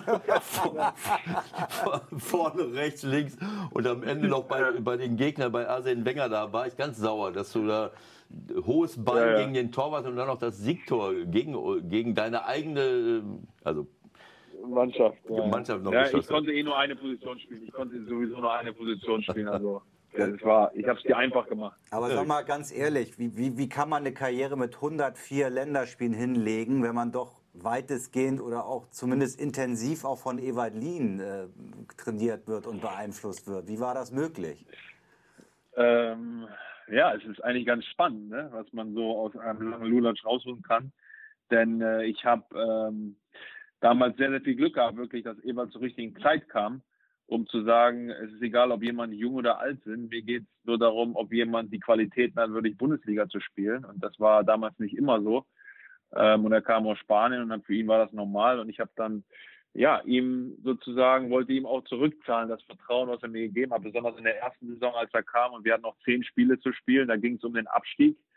Ja, da habe ich halt alles reingeworfen, nicht nur mein Abitur nebenbei gemacht, sondern ja, Samstag eben auch Leistung abgeliefert, ähm, ja, wo wir dann in der Liga geblieben sind. Das war eine ganz äh, besondere Zeit, aber auch sehr, sehr intensiv, weil auf junge Spieler zu setzen im Abstiegskampf, das sieht man nicht so häufig. Deswegen ähm, habe ich von dort, von der Zeit extrem viel gelernt und konnte dann mit diesen Erfahrungen wirklich, äh, ja, zu neuen Vereinen auch wirklich immer wieder übergehen und hatte wirklich nichts zu befürchten. Wie hast du ihn denn wahrgenommen, so in den, in den ersten Momenten? Hast du da noch frische Erinnerungen? Also ich habe ja ein bisschen Angst vor ihm bekommen, als ich ihn kennengelernt habe, wenn ich ehrlich bin. Ja, es war ähm, sehr intensiv, aber es war auch immer so, dass er wirklich auch ähm, ja, überall mit dabei war und sehr, sehr intensiv. Und ähm, ich kann mich noch erinnern, dass wir teilweise auch Koordinationsleitern damals schon hatten, hat er die aufgebaut. Er wollte selber vormachen, weil er selber sehr, sehr gut war in diesen Dingen und hat dann äh, teilweise mich auch, weil er gemerkt hat, ich bin zwar lang, aber koordinativ habe ich schon was drauf. Also er war nie sich zu schade, auch mich immer zu loben, hat immer gesagt, Weltklasse langer, wenn ich wieder durch die Koordinationsleiter geglitten bin. Das waren äh, besondere Erfahrungen, äh, die man da mitgenommen hat. Aber er hat uns ähm, immer wirklich top vorbereitet auf den nächsten Gegner. Also das Training hat sozusagen dazu geführt, dass wir wirklich diese Intensität immer wieder auch umsetzen können auf, aufs Spiel. Das war schon äh, sehr, sehr bemerkenswert. Langer, Langer, nicht du, abgesprochen. Langer, du, du, verstehst die Frage nicht. Äh, äh, sag irgendetwas äh, komplett Negatives über mich. Äh, der wird so lange, der wird so lange fragen, der wird so lange fragen, bis du dann irgendwie sagst, ja, das ist schon irgendwie ein schräger Typ gewesen. Das, das möchte er eigentlich. Ne? Das möchte. ja, es ist schwierig Ich, ich, bin so schlecht im Lügen. Ja, komm und sag doch mal, wie es wirklich war, wenn er draußen war. Also die Kabinentür ähm, geht zu, er ist draußen und ihr wart unter euch. Unglaublich. Ich, ich, weiß nicht. Also wenn, äh, wenn wir uns äh, Freitagabend haben wir uns im Hotel getroffen, zusammen gegessen. Ähm, Und dann äh, haben wir uns getroffen. Um 9 Uhr war es, glaube ich, immer zur Besprechung. Also solche Besprechungen, ähm, die, die, die, waren, die waren sensationell. Die waren, sowas habe ich noch nicht erlebt. Also wie kann man, wie kann man wirklich sich so, sich so gut darstellen, es, es lustig machen, ernsthaft machen, alles, alles im gleichen Sinne. Das waren äh, ganz neue, ganz tolle Erlebnisse, die ich hatte mit Ewald. Deswegen äh, verstehen wir uns immer noch so gut. Ne? Verstehen wir uns immer noch so gut und haben immer noch so gutes Verhältnis, weil äh, ja, keine Ahnung. Also es waren schon manchmal Dinge, die ich nicht ganz kapiert habe, was er gesagt hat, was er meinte, aber er hat die Mannschaft äh, komplett mitgezogen, in seinen Bann gezogen. Ne? Auch wenn er äh, dazu acht Liter Wasser brauchte zu jeder Besprechung und neun Taschentücher, um sich den Schweiß äh, Das macht er immer noch. Das macht er bei mir im ähm, Auto jedes Mal, wenn wir hierher fahren. Endlich, endlich hat er was gefunden. Also äh, äh Per, danke für, danke für deine Einstufung. Äh, äh, viele Menschen, und dazu gehört Michael auch, kennen so etwas nicht. Genau. Dass, dass man, äh, dass man in einem Team arbeitet, wo man äh, sich zugewandt ist, zugetan ist, empathisch ist, den, den anderen Leuten zuhört hat, auf Augenhöhe begegnet, selbst wenn man der Vorgesetzte ist. Das kennt er halt nicht, deswegen äh, stellt ihr das in Frage. Aber äh, nochmal auf das, was du äh, ähm, es ist nicht so, nicht nur so, dass, dass du von mir profitiert hast, sondern auch umgekehrt. Also du hast eben gesagt, das ist ungewöhnlich im Abstiegskampf auf junge Spieler zu setzen. Ich habe nicht auf junge Spieler gesetzt, ich habe auf gute Spieler gesetzt. Ich habe auf Spieler gesetzt, die die Persönlichkeit haben und die die Qualität haben. Und äh, ich, du weißt, dass ihr vorher, dass ihr in Abstiegsgefahr geraten seid, weil irgendwie da hat auch was nicht so ganz gestimmt, wie, man die Mannschaft da hingestellt hat. Äh, und ich habe dich gesehen im Training und dieses Duo äh, Mertes Akazurav, ähm, äh, das hat einfach super zusammengepasst als, äh, und dann auch mit, der, mit, der anderen, äh, mit den anderen Leuten um, um dich herum. Also ich kann dir auch nur ein, ein riesengroßes Kompliment geben. Wenn ich, von, wenn ich als Trainer, so habe ich immer gearbeitet, wenn ich von jemandem überzeugt bin, weil ich das Potenzial sehe, die Persönlichkeit, dann ist mir das egal, welche Erfahrung und welches Alter der hat, sondern ich habe einfach dieses Zutrauen gehabt. Wir mussten ja wirklich, es ging um die Existenz des Clubs und auch, klar, wir wollten in der ersten Liga bleiben. Und äh, das hast du damals klasse gemacht. Und so hast du dann halt auch angefangen, äh, dich in der Bundesliga zu etablieren. Das war, eine, das war eine schöne Zeit. Dafür möchte ich mich auch bedanken. Und das war, das war für, für, mich eine tolle, äh, dieses ganze äh, zweite Jahr, also die ersten paar Monate und dann das ganze zweite Jahr war natürlich eine, eine, tolle Sache. Auch wenn wir natürlich, äh, brauchen wir jetzt nicht drüber zu reden, dass da so ein paar Gestalten rumliefen, die, die andere Interessen hatten. Äh, äh, möchte ich jetzt gar nicht drauf eingehen. Na, aber wir können zumindest noch einmal kurz vielleicht die Situation aufnehmen, als du dann, muss man ja so ganz klar sagen, rausgeschmissen worden bist. Wie hast du das dann wahrgenommen damals? Hast du da noch eine Erinnerung dran? Hast du dich dann schlecht ähm, gefühlt oder hast du gedacht, scheiße, ich bin irgendwie mitverantwortlich, dass, dass mein lieber Ewald jetzt weg ist? Ähm, ja, ich glaube, ich war auch bei der Nationalmannschaft zu der Zeit. Das war total komisch für mich. Also Ewald wurde entlassen und ich war gar nicht vor Ort. Ähm, und davor die Spiele rund um diese Diskussion um seine Person. Ich glaube, da hat die Mannschaft nochmal ein Zeichen gesetzt. Ich glaube, wir hatten gegen Mainz 05 noch einen späten Siegtor oder einen Ausgleich. Michael Kahn hat das gemacht, sind wir alle zum Ewald gelaufen. Ähm, es hat alles nichts gebracht. Also die Stimmung in der Mannschaft äh, war eine andere, als die dann von einigen äh, Verantwortlichen dem, nach außen getragen worden sind. Und, äh, und ich war zu der Zeit auch wirklich äh, gar nicht vor Ort. Das hat das Ganze noch viel schlimmer gemacht. Also das ist jetzt, wenn wir auch ein bisschen Quatsch machen gerade, das war schon eine Sache, die dir auch nahegegangen ist? Ja, also ich, äh, Teil davon zu sein von der Trainerentlassung ist, ist immer was ganz Schlimmes und sehr, sehr Emotionales. Und ich hätte das gerne live vor Ort auch erlebt, dann wirklich von Verantwortlichen angerufen zu werden und äh, dass der Trainer entlassen wird, da fühlt man sich schon sehr, sehr mitverantwortlich, ne? weil äh, man als Spieler denkt man sich, ja, ähm, man denkt an diese gute Zeit, positive Zeit und hätte noch viel länger äh, mit, in dem Fall mit Ewald zusammengearbeitet.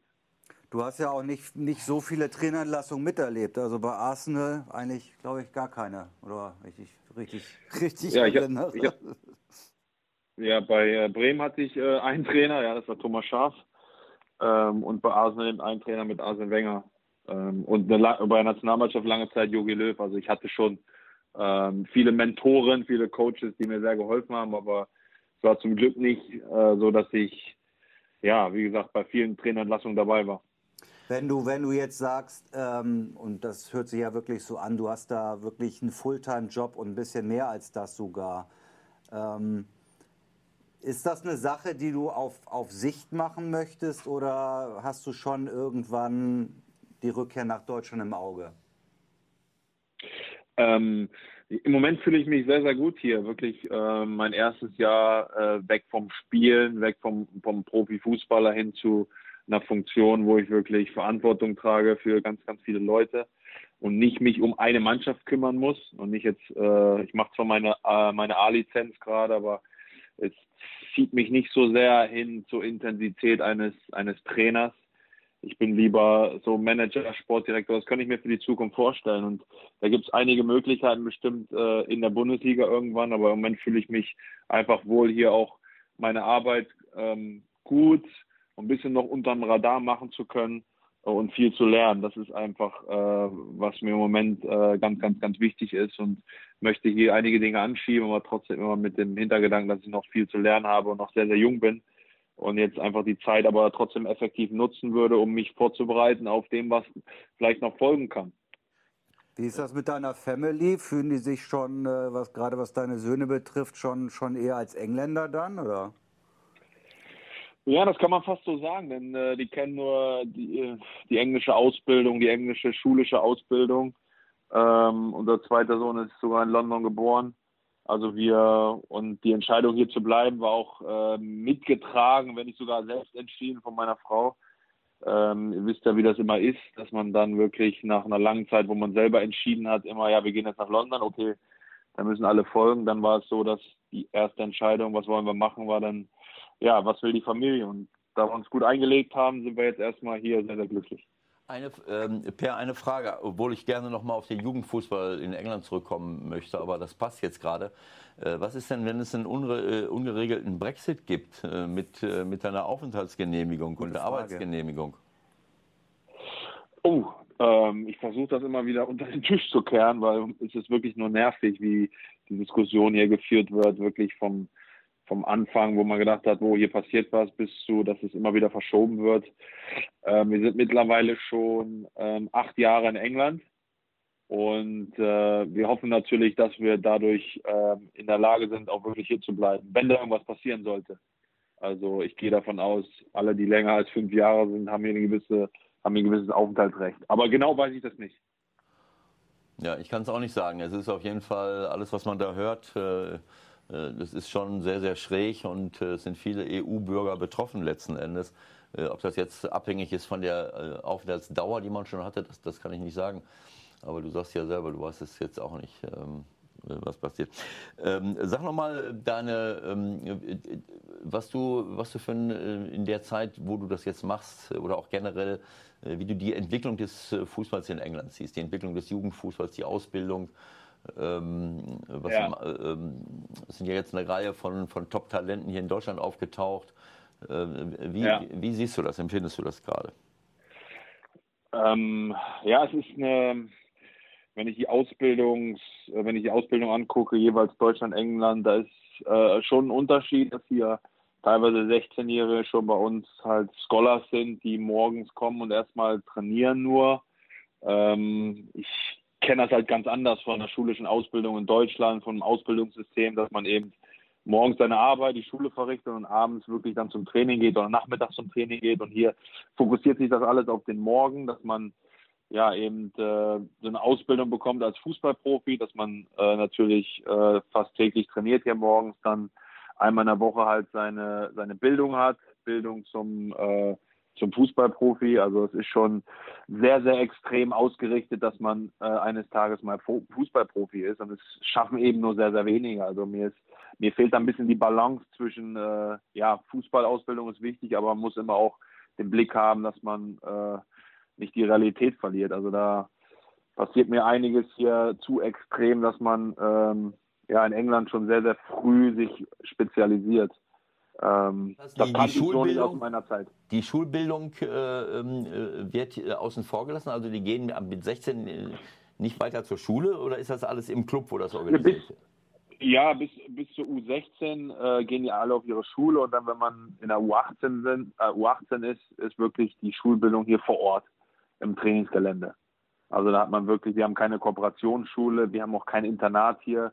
Die leben dann teilweise in Gastfamilien und kommen dann äh, früh morgens und haben dann äh, einen Fulltime-Job, äh, Fußballprofi mit nebenbei noch ein bisschen Ausbildung. Und wir, wir, versuchen da jetzt wirklich mehr Optionen zu schaffen, dass man hier wirklich auch parallel noch das Abitur machen kann. Also ich bin da sehr aktiv und investiere im Moment äh, viel Geld in, in, dass sie eine vernünftige Ausbildung machen können, optional, und dass sie wirklich was für sich tun.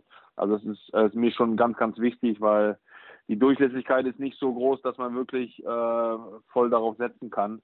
Da kann wirklich so, so viel passieren. Trotzdem merkt man in den letzten Jahren, dass extrem viele Talente wirklich auch äh, eine gute Rolle spielen, die in, in, die Bundesliga zurückgehen und wirklich dort äh, einen großen Stellenwert haben. Also die Ausbildung und sag ich mal, die, die ganzen Leute, die sich um, um die Jugendspieler kümmern hier, das ist wirklich, ähm, wirklich sehr, sehr gut. Also wir haben viele, viele Experten, viele, viele Leute, die wirklich sich äh, um die fußballerische Ausbildung, um die physische Ausbildung, mentale Ausbildung wirklich kümmern. Da sieht man schon wirklich äh, Klasse, die sich jetzt auch äh, darin widerspiegelt, dass einzelne Spieler wirklich äh, absolute Top-Talente sind. Hast du, ähm, ich gehe davon aus, dass du es getan hast, äh, dir andere Leistungszentren auch angeguckt? Wo hast du so, so Anleihen genommen? Hast du auch ein bisschen was geklaut irgendwo? Ähm, noch nicht so wirklich. Also ich bin noch dabei, wirklich uns wirklich unter die, unter die Lupe zu nehmen und wirklich rauszufinden, für was stehen wir und versuchen wirklich erstmal eigene Prozesse anzutreiben. Aber das wird sicherlich auch dann Fokus in, in dieser neuen Saison sein, wirklich sich ja, extern auch ähm, wirklich Ideen zu holen und wirklich Dinge wirklich anzuschieben, die vielleicht wirklich bei uns nicht so gut laufen. Aber im Moment ist wirklich, die internen Prozesse waren mir erstmal am wichtigsten, alle Leute wirklich kennenzulernen das dauert auch eine gewisse Zeit. Und äh, dann wirklich das tagtägliche Geschäft zu haben, wo man wirklich unter Druck steht und wirklich sich mit Spielern, Eltern unterhalten muss, äh, um denen wirklich eine Zukunft aufzuzeigen. In Deutschland ist es ja so, dass bei den meisten äh, Leistungszentren, jedenfalls im Nachwuchs, schon immer noch das, das Ergebnis ganz, ganz wichtig ist. Ja? Ähm, ist, ja. das, ist das bei euch auch so oder legt ihr eher Wert darauf, dass dann Entwicklung ist hin zu den Profis irgendwann im Idealfall? Äh, lass mich noch eine Zusatzfrage stellen. So im Nebensatz, glaubst du, dass diese Entwicklung, dass ihr jetzt wirklich Top-Talente äh, habt, äh, die auch äh, in den Nachwuchsnationalmannschaften erfolgreich sind und auch teilweise hier nach Deutschland rüberkommen. Diese Leute wie Sancho bei, bei, bei Dortmund, dass das auch damit zusammenhängt, was Michael gerade angedeutet hat, dass er eben da in den Nachwuchsleistungszentren nicht mehr äh, um Meisterschaften spielt bis zur U18. Also dass es da keine Ligen mehr gibt seit langen Jahren, äh, sondern mehr trainiert wird und so weiter. Ähm, ich, ich, glaube, dass, ähm, dass in der ersten Mannschaft geht es um kurzfristig ergebnisorientiert. Ich glaube, in der Akademie muss man schon sehen, dass man eine langfristige Entwicklung sieht, auch bei Spielern. Klar, wenn man im Finale steht, der U18, dann will man natürlich oder will man natürlich die Liga gewinnen.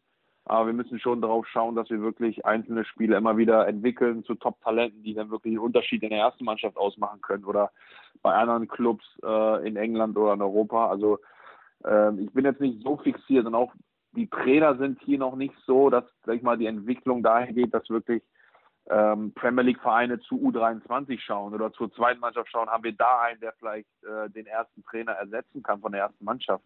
Also man merkt da schon, dass da eine klare Trennung ist zwischen Jugendtrainer, ich will Jugendtrainer bleiben, ich setze auf die Entwicklung. Ich muss jetzt nicht unbedingt die Meisterschaft gewinnen, um dann äh, ein Premier League Team trainieren zu können. Ich glaube, die, die Einstellung ist in Deutschland da schon, oder die Durchlässigkeit und die Einstellung ist schon eine andere, dass man über Meisterschaften in den U-Bereichen wirklich die Chance hat, wirklich äh, zur ersten Mannschaft zu kommen. In, in England ist die Durchlässigkeit überhaupt noch, noch gar nicht gegeben dass ein Verein äh, zu U23 guckt und sagt, äh, ja, wir können doch mal unserem Trainer eine Chance geben in der ersten Mannschaft. Ähm, das, das ist schon ein großer Unterschied und da sieht man auch, dass jetzt, man hier Per, Entschuldigung, ich glaube, du hast mich missverstanden. Ja. Äh, ich wollte jetzt nicht äh, auf die Durchlässigkeit im Trainerbereich, sondern meine Frage war, ob die, äh, die Tatsache, dass ihr erst ab der U18 äh, zwischen, den, äh, zwischen den Nachwuchsleistungszentren eine richtige Liga spielt mit einer Meisterschaft, einer landesweiten Meisterschaft U18, U23, dass das dazu geführt hat, dass sich die Ausbildungsqualität, jetzt unabhängig von den Trainern, äh, die, die Ausbildungsergebnisse und Qualität bei den einzelnen Spielern gezeigt hat. Weil äh, wir haben ja jetzt viele Nachwuchsmannschaften in England, die Nationalmannschaften, die überall erfolgreich waren, U17, U, U19, keine Ahnung, Weltmeisterschaften, Obermeisterschaften und diese Top-Talente, ja. die hier nach Deutschland rüberkommen. Ob das damit zusammenhängt auch, dass ihr auf diese Ligen, äh, diese Ligenausbildung verzichtet habt und, und, äh, und mehr darauf achtet, äh, dass die Trainer mehr darauf achten müssen, die Spieler auszubilden, anstatt jetzt eine Liga zu gewinnen. Also ich, ich gebe ein Beispiel. Das, das sehe ich auch so. Das sehe ich, das, das sehe ich auch so. Und aber trotzdem hat die Premier League, die ja für die ganzen Akademien zuständig sind, ähm, immer wieder dafür gesorgt, noch neue Wettbewerbe dazu zu packen. Es gibt zwar keine U16-Liga, also keine, kein Wettbewerb, trotzdem gibt es eine Liga und trotzdem gibt es andere Wettbewerbe, andere Pokale, die dazu hin, hinzugefügt wurden, die man immer noch trotzdem noch gewinnen kann. Also man hat eine, eine, wirklich ganz viel dafür getan, dass, dass mehr Spiele gespielt werden in diesen, in diesen Altersklassen. Es gibt zwar keine Meisterschaft, trotzdem gibt es äh, Pokal XYZ dort dass man immer mehr Spiele, auch immer mehr Akademien gegeneinander antreten lässt, ähm, dass es da einfach mehr Wettbewerbe kreiert, obwohl man keine, keine, keine Liga hat im Wettbewerb. Ich gebe dir mal das Beispiel. Der, der Unterschied zu uns ist, dass wir äh, dass, dass hier Trainer in den Nachwuchsleistungszentren darauf achten müssen, dass sie nicht absteigen, ähm, äh, ja. und, ähm, äh, okay. und deswegen teilweise auf Spieler setzen, die vielleicht akzelerierter sind, die dir vielleicht ein Ergebnis bringen, äh, die aber vielleicht nicht den Sprung nach oben schaffen und dass vor allen Dingen die ganze Ausrichtung dann eben nicht auf die Ausbildung ausgerichtet ist, äh, sondern eher darauf erfolgreich zu sein. Und diese Trainer werden dann auch in die zweite Liga hochgezogen, teilweise sogar in die erste Liga. Und es geht viel mehr hier um diesen, um diesen Spielerfolg, anstatt zu sagen, Moment mal, es geht ja doch um die Ausbildung. Das ist das, was ich vermisse. Und das ist ein Punkt. Und der zweite Punkt ist, dass wir hier bei vielen Clubs, ähm, na gut, sag erstmal das, das ist ein anderes Thema noch.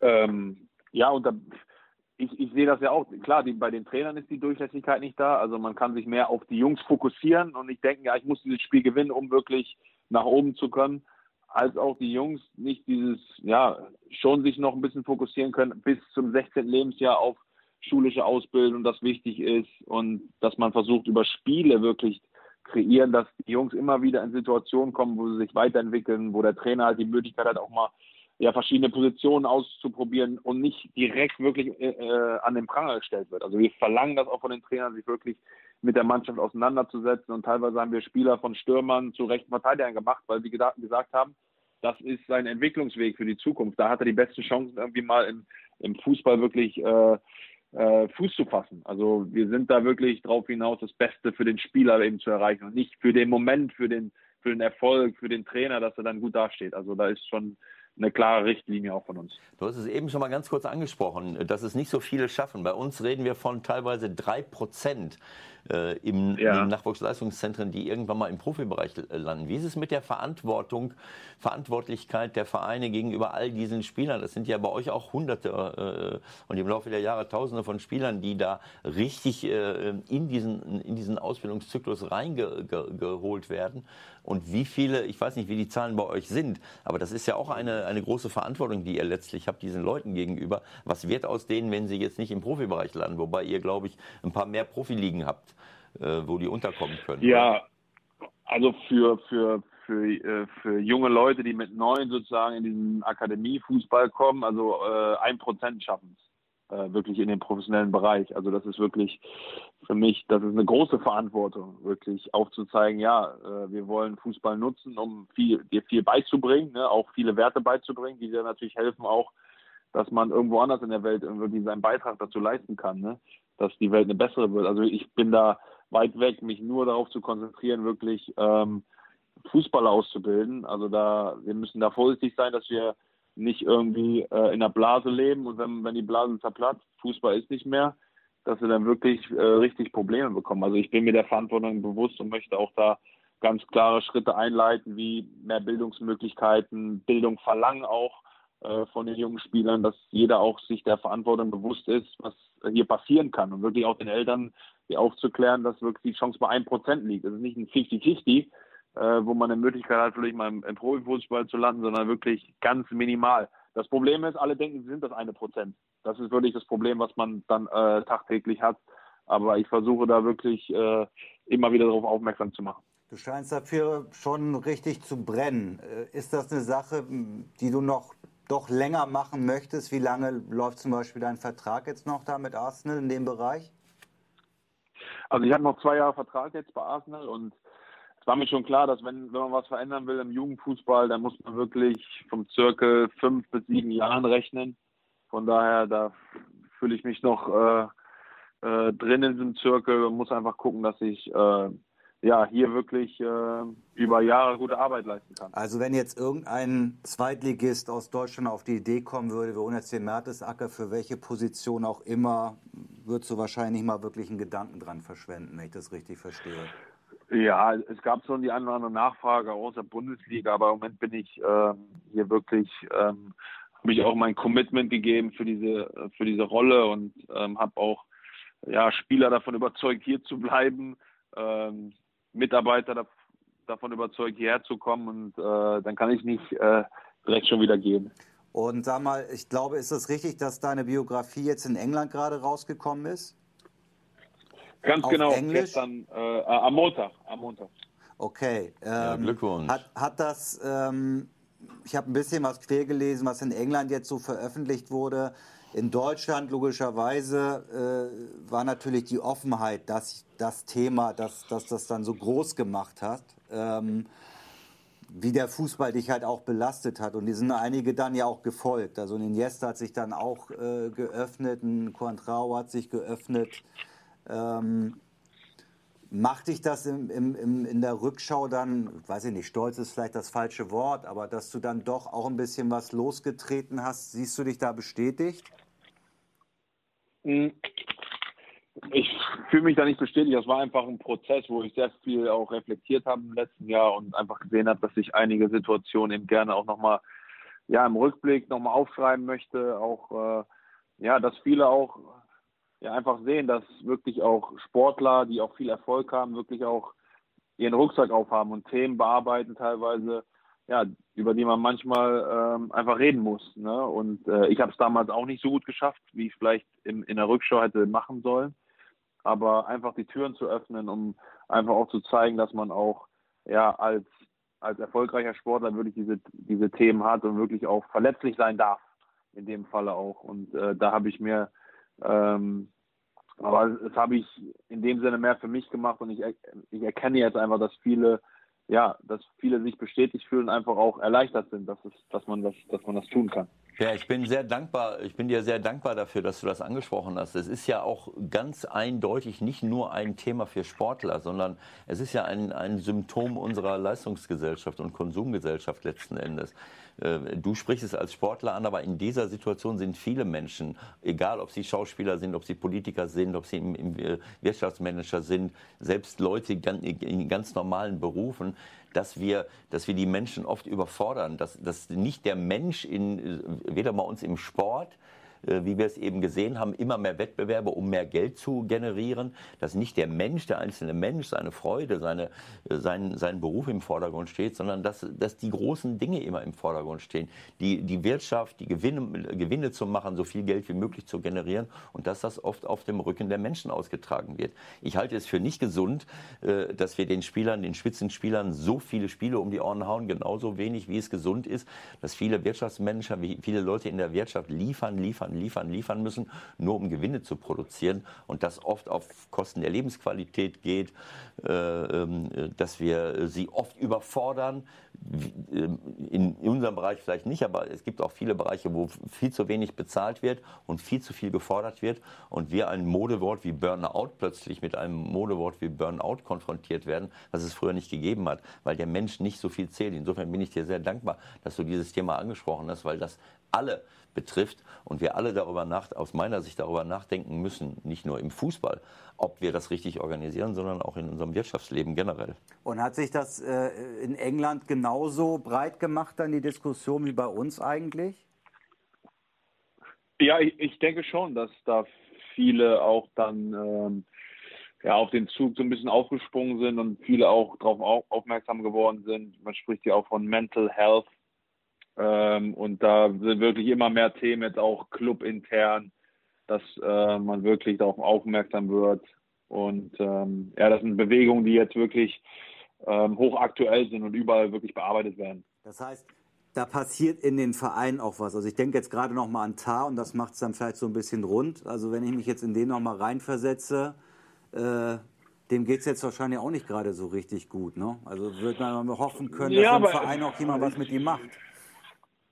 Aber ich glaube, er wird ähm, extrem viel auch lernen äh, durch die Situation, auch wirklich mal im Feuer zu stehen, im wahrsten Sinne des Wortes, wirklich damit umzugehen. Wie kann das sein? Und das ist, ich finde es positiv, dass es jetzt passiert, weil es zu einer Zeit, wo man ja eine Quali hat, trotzdem, wo man weiß, man qualifiziert sich für große Turniere und dass man dann eben besser vorbereitet ist.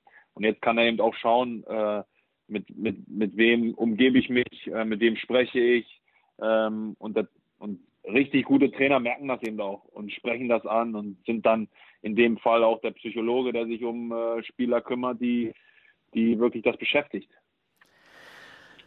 Ja, Per, ich glaube, wir haben äh, ein, ein, super interessantes Gespräch mit dir geführt, viele äh, Themen angesprochen, viele tolle Themen. Ich wünsche erstmal eine schöne Zeit weiter drüben und äh, auch bei den Kollegen am Mikro. Bis dahin. Alles Gute, Per. Vielen Dank. Dankeschön. Danke Hat Spaß gemacht. Bis, Bis bald. bald. Bis bald. Ciao. Danke fürs Gespräch, Per. Ciao. Schon wieder alles vorbei. Es ging so schnell rum. Also, wir haben mal ein Länderspiel-Special heute gemacht. Länderspiel-Special. Da muss man sich konzentrieren.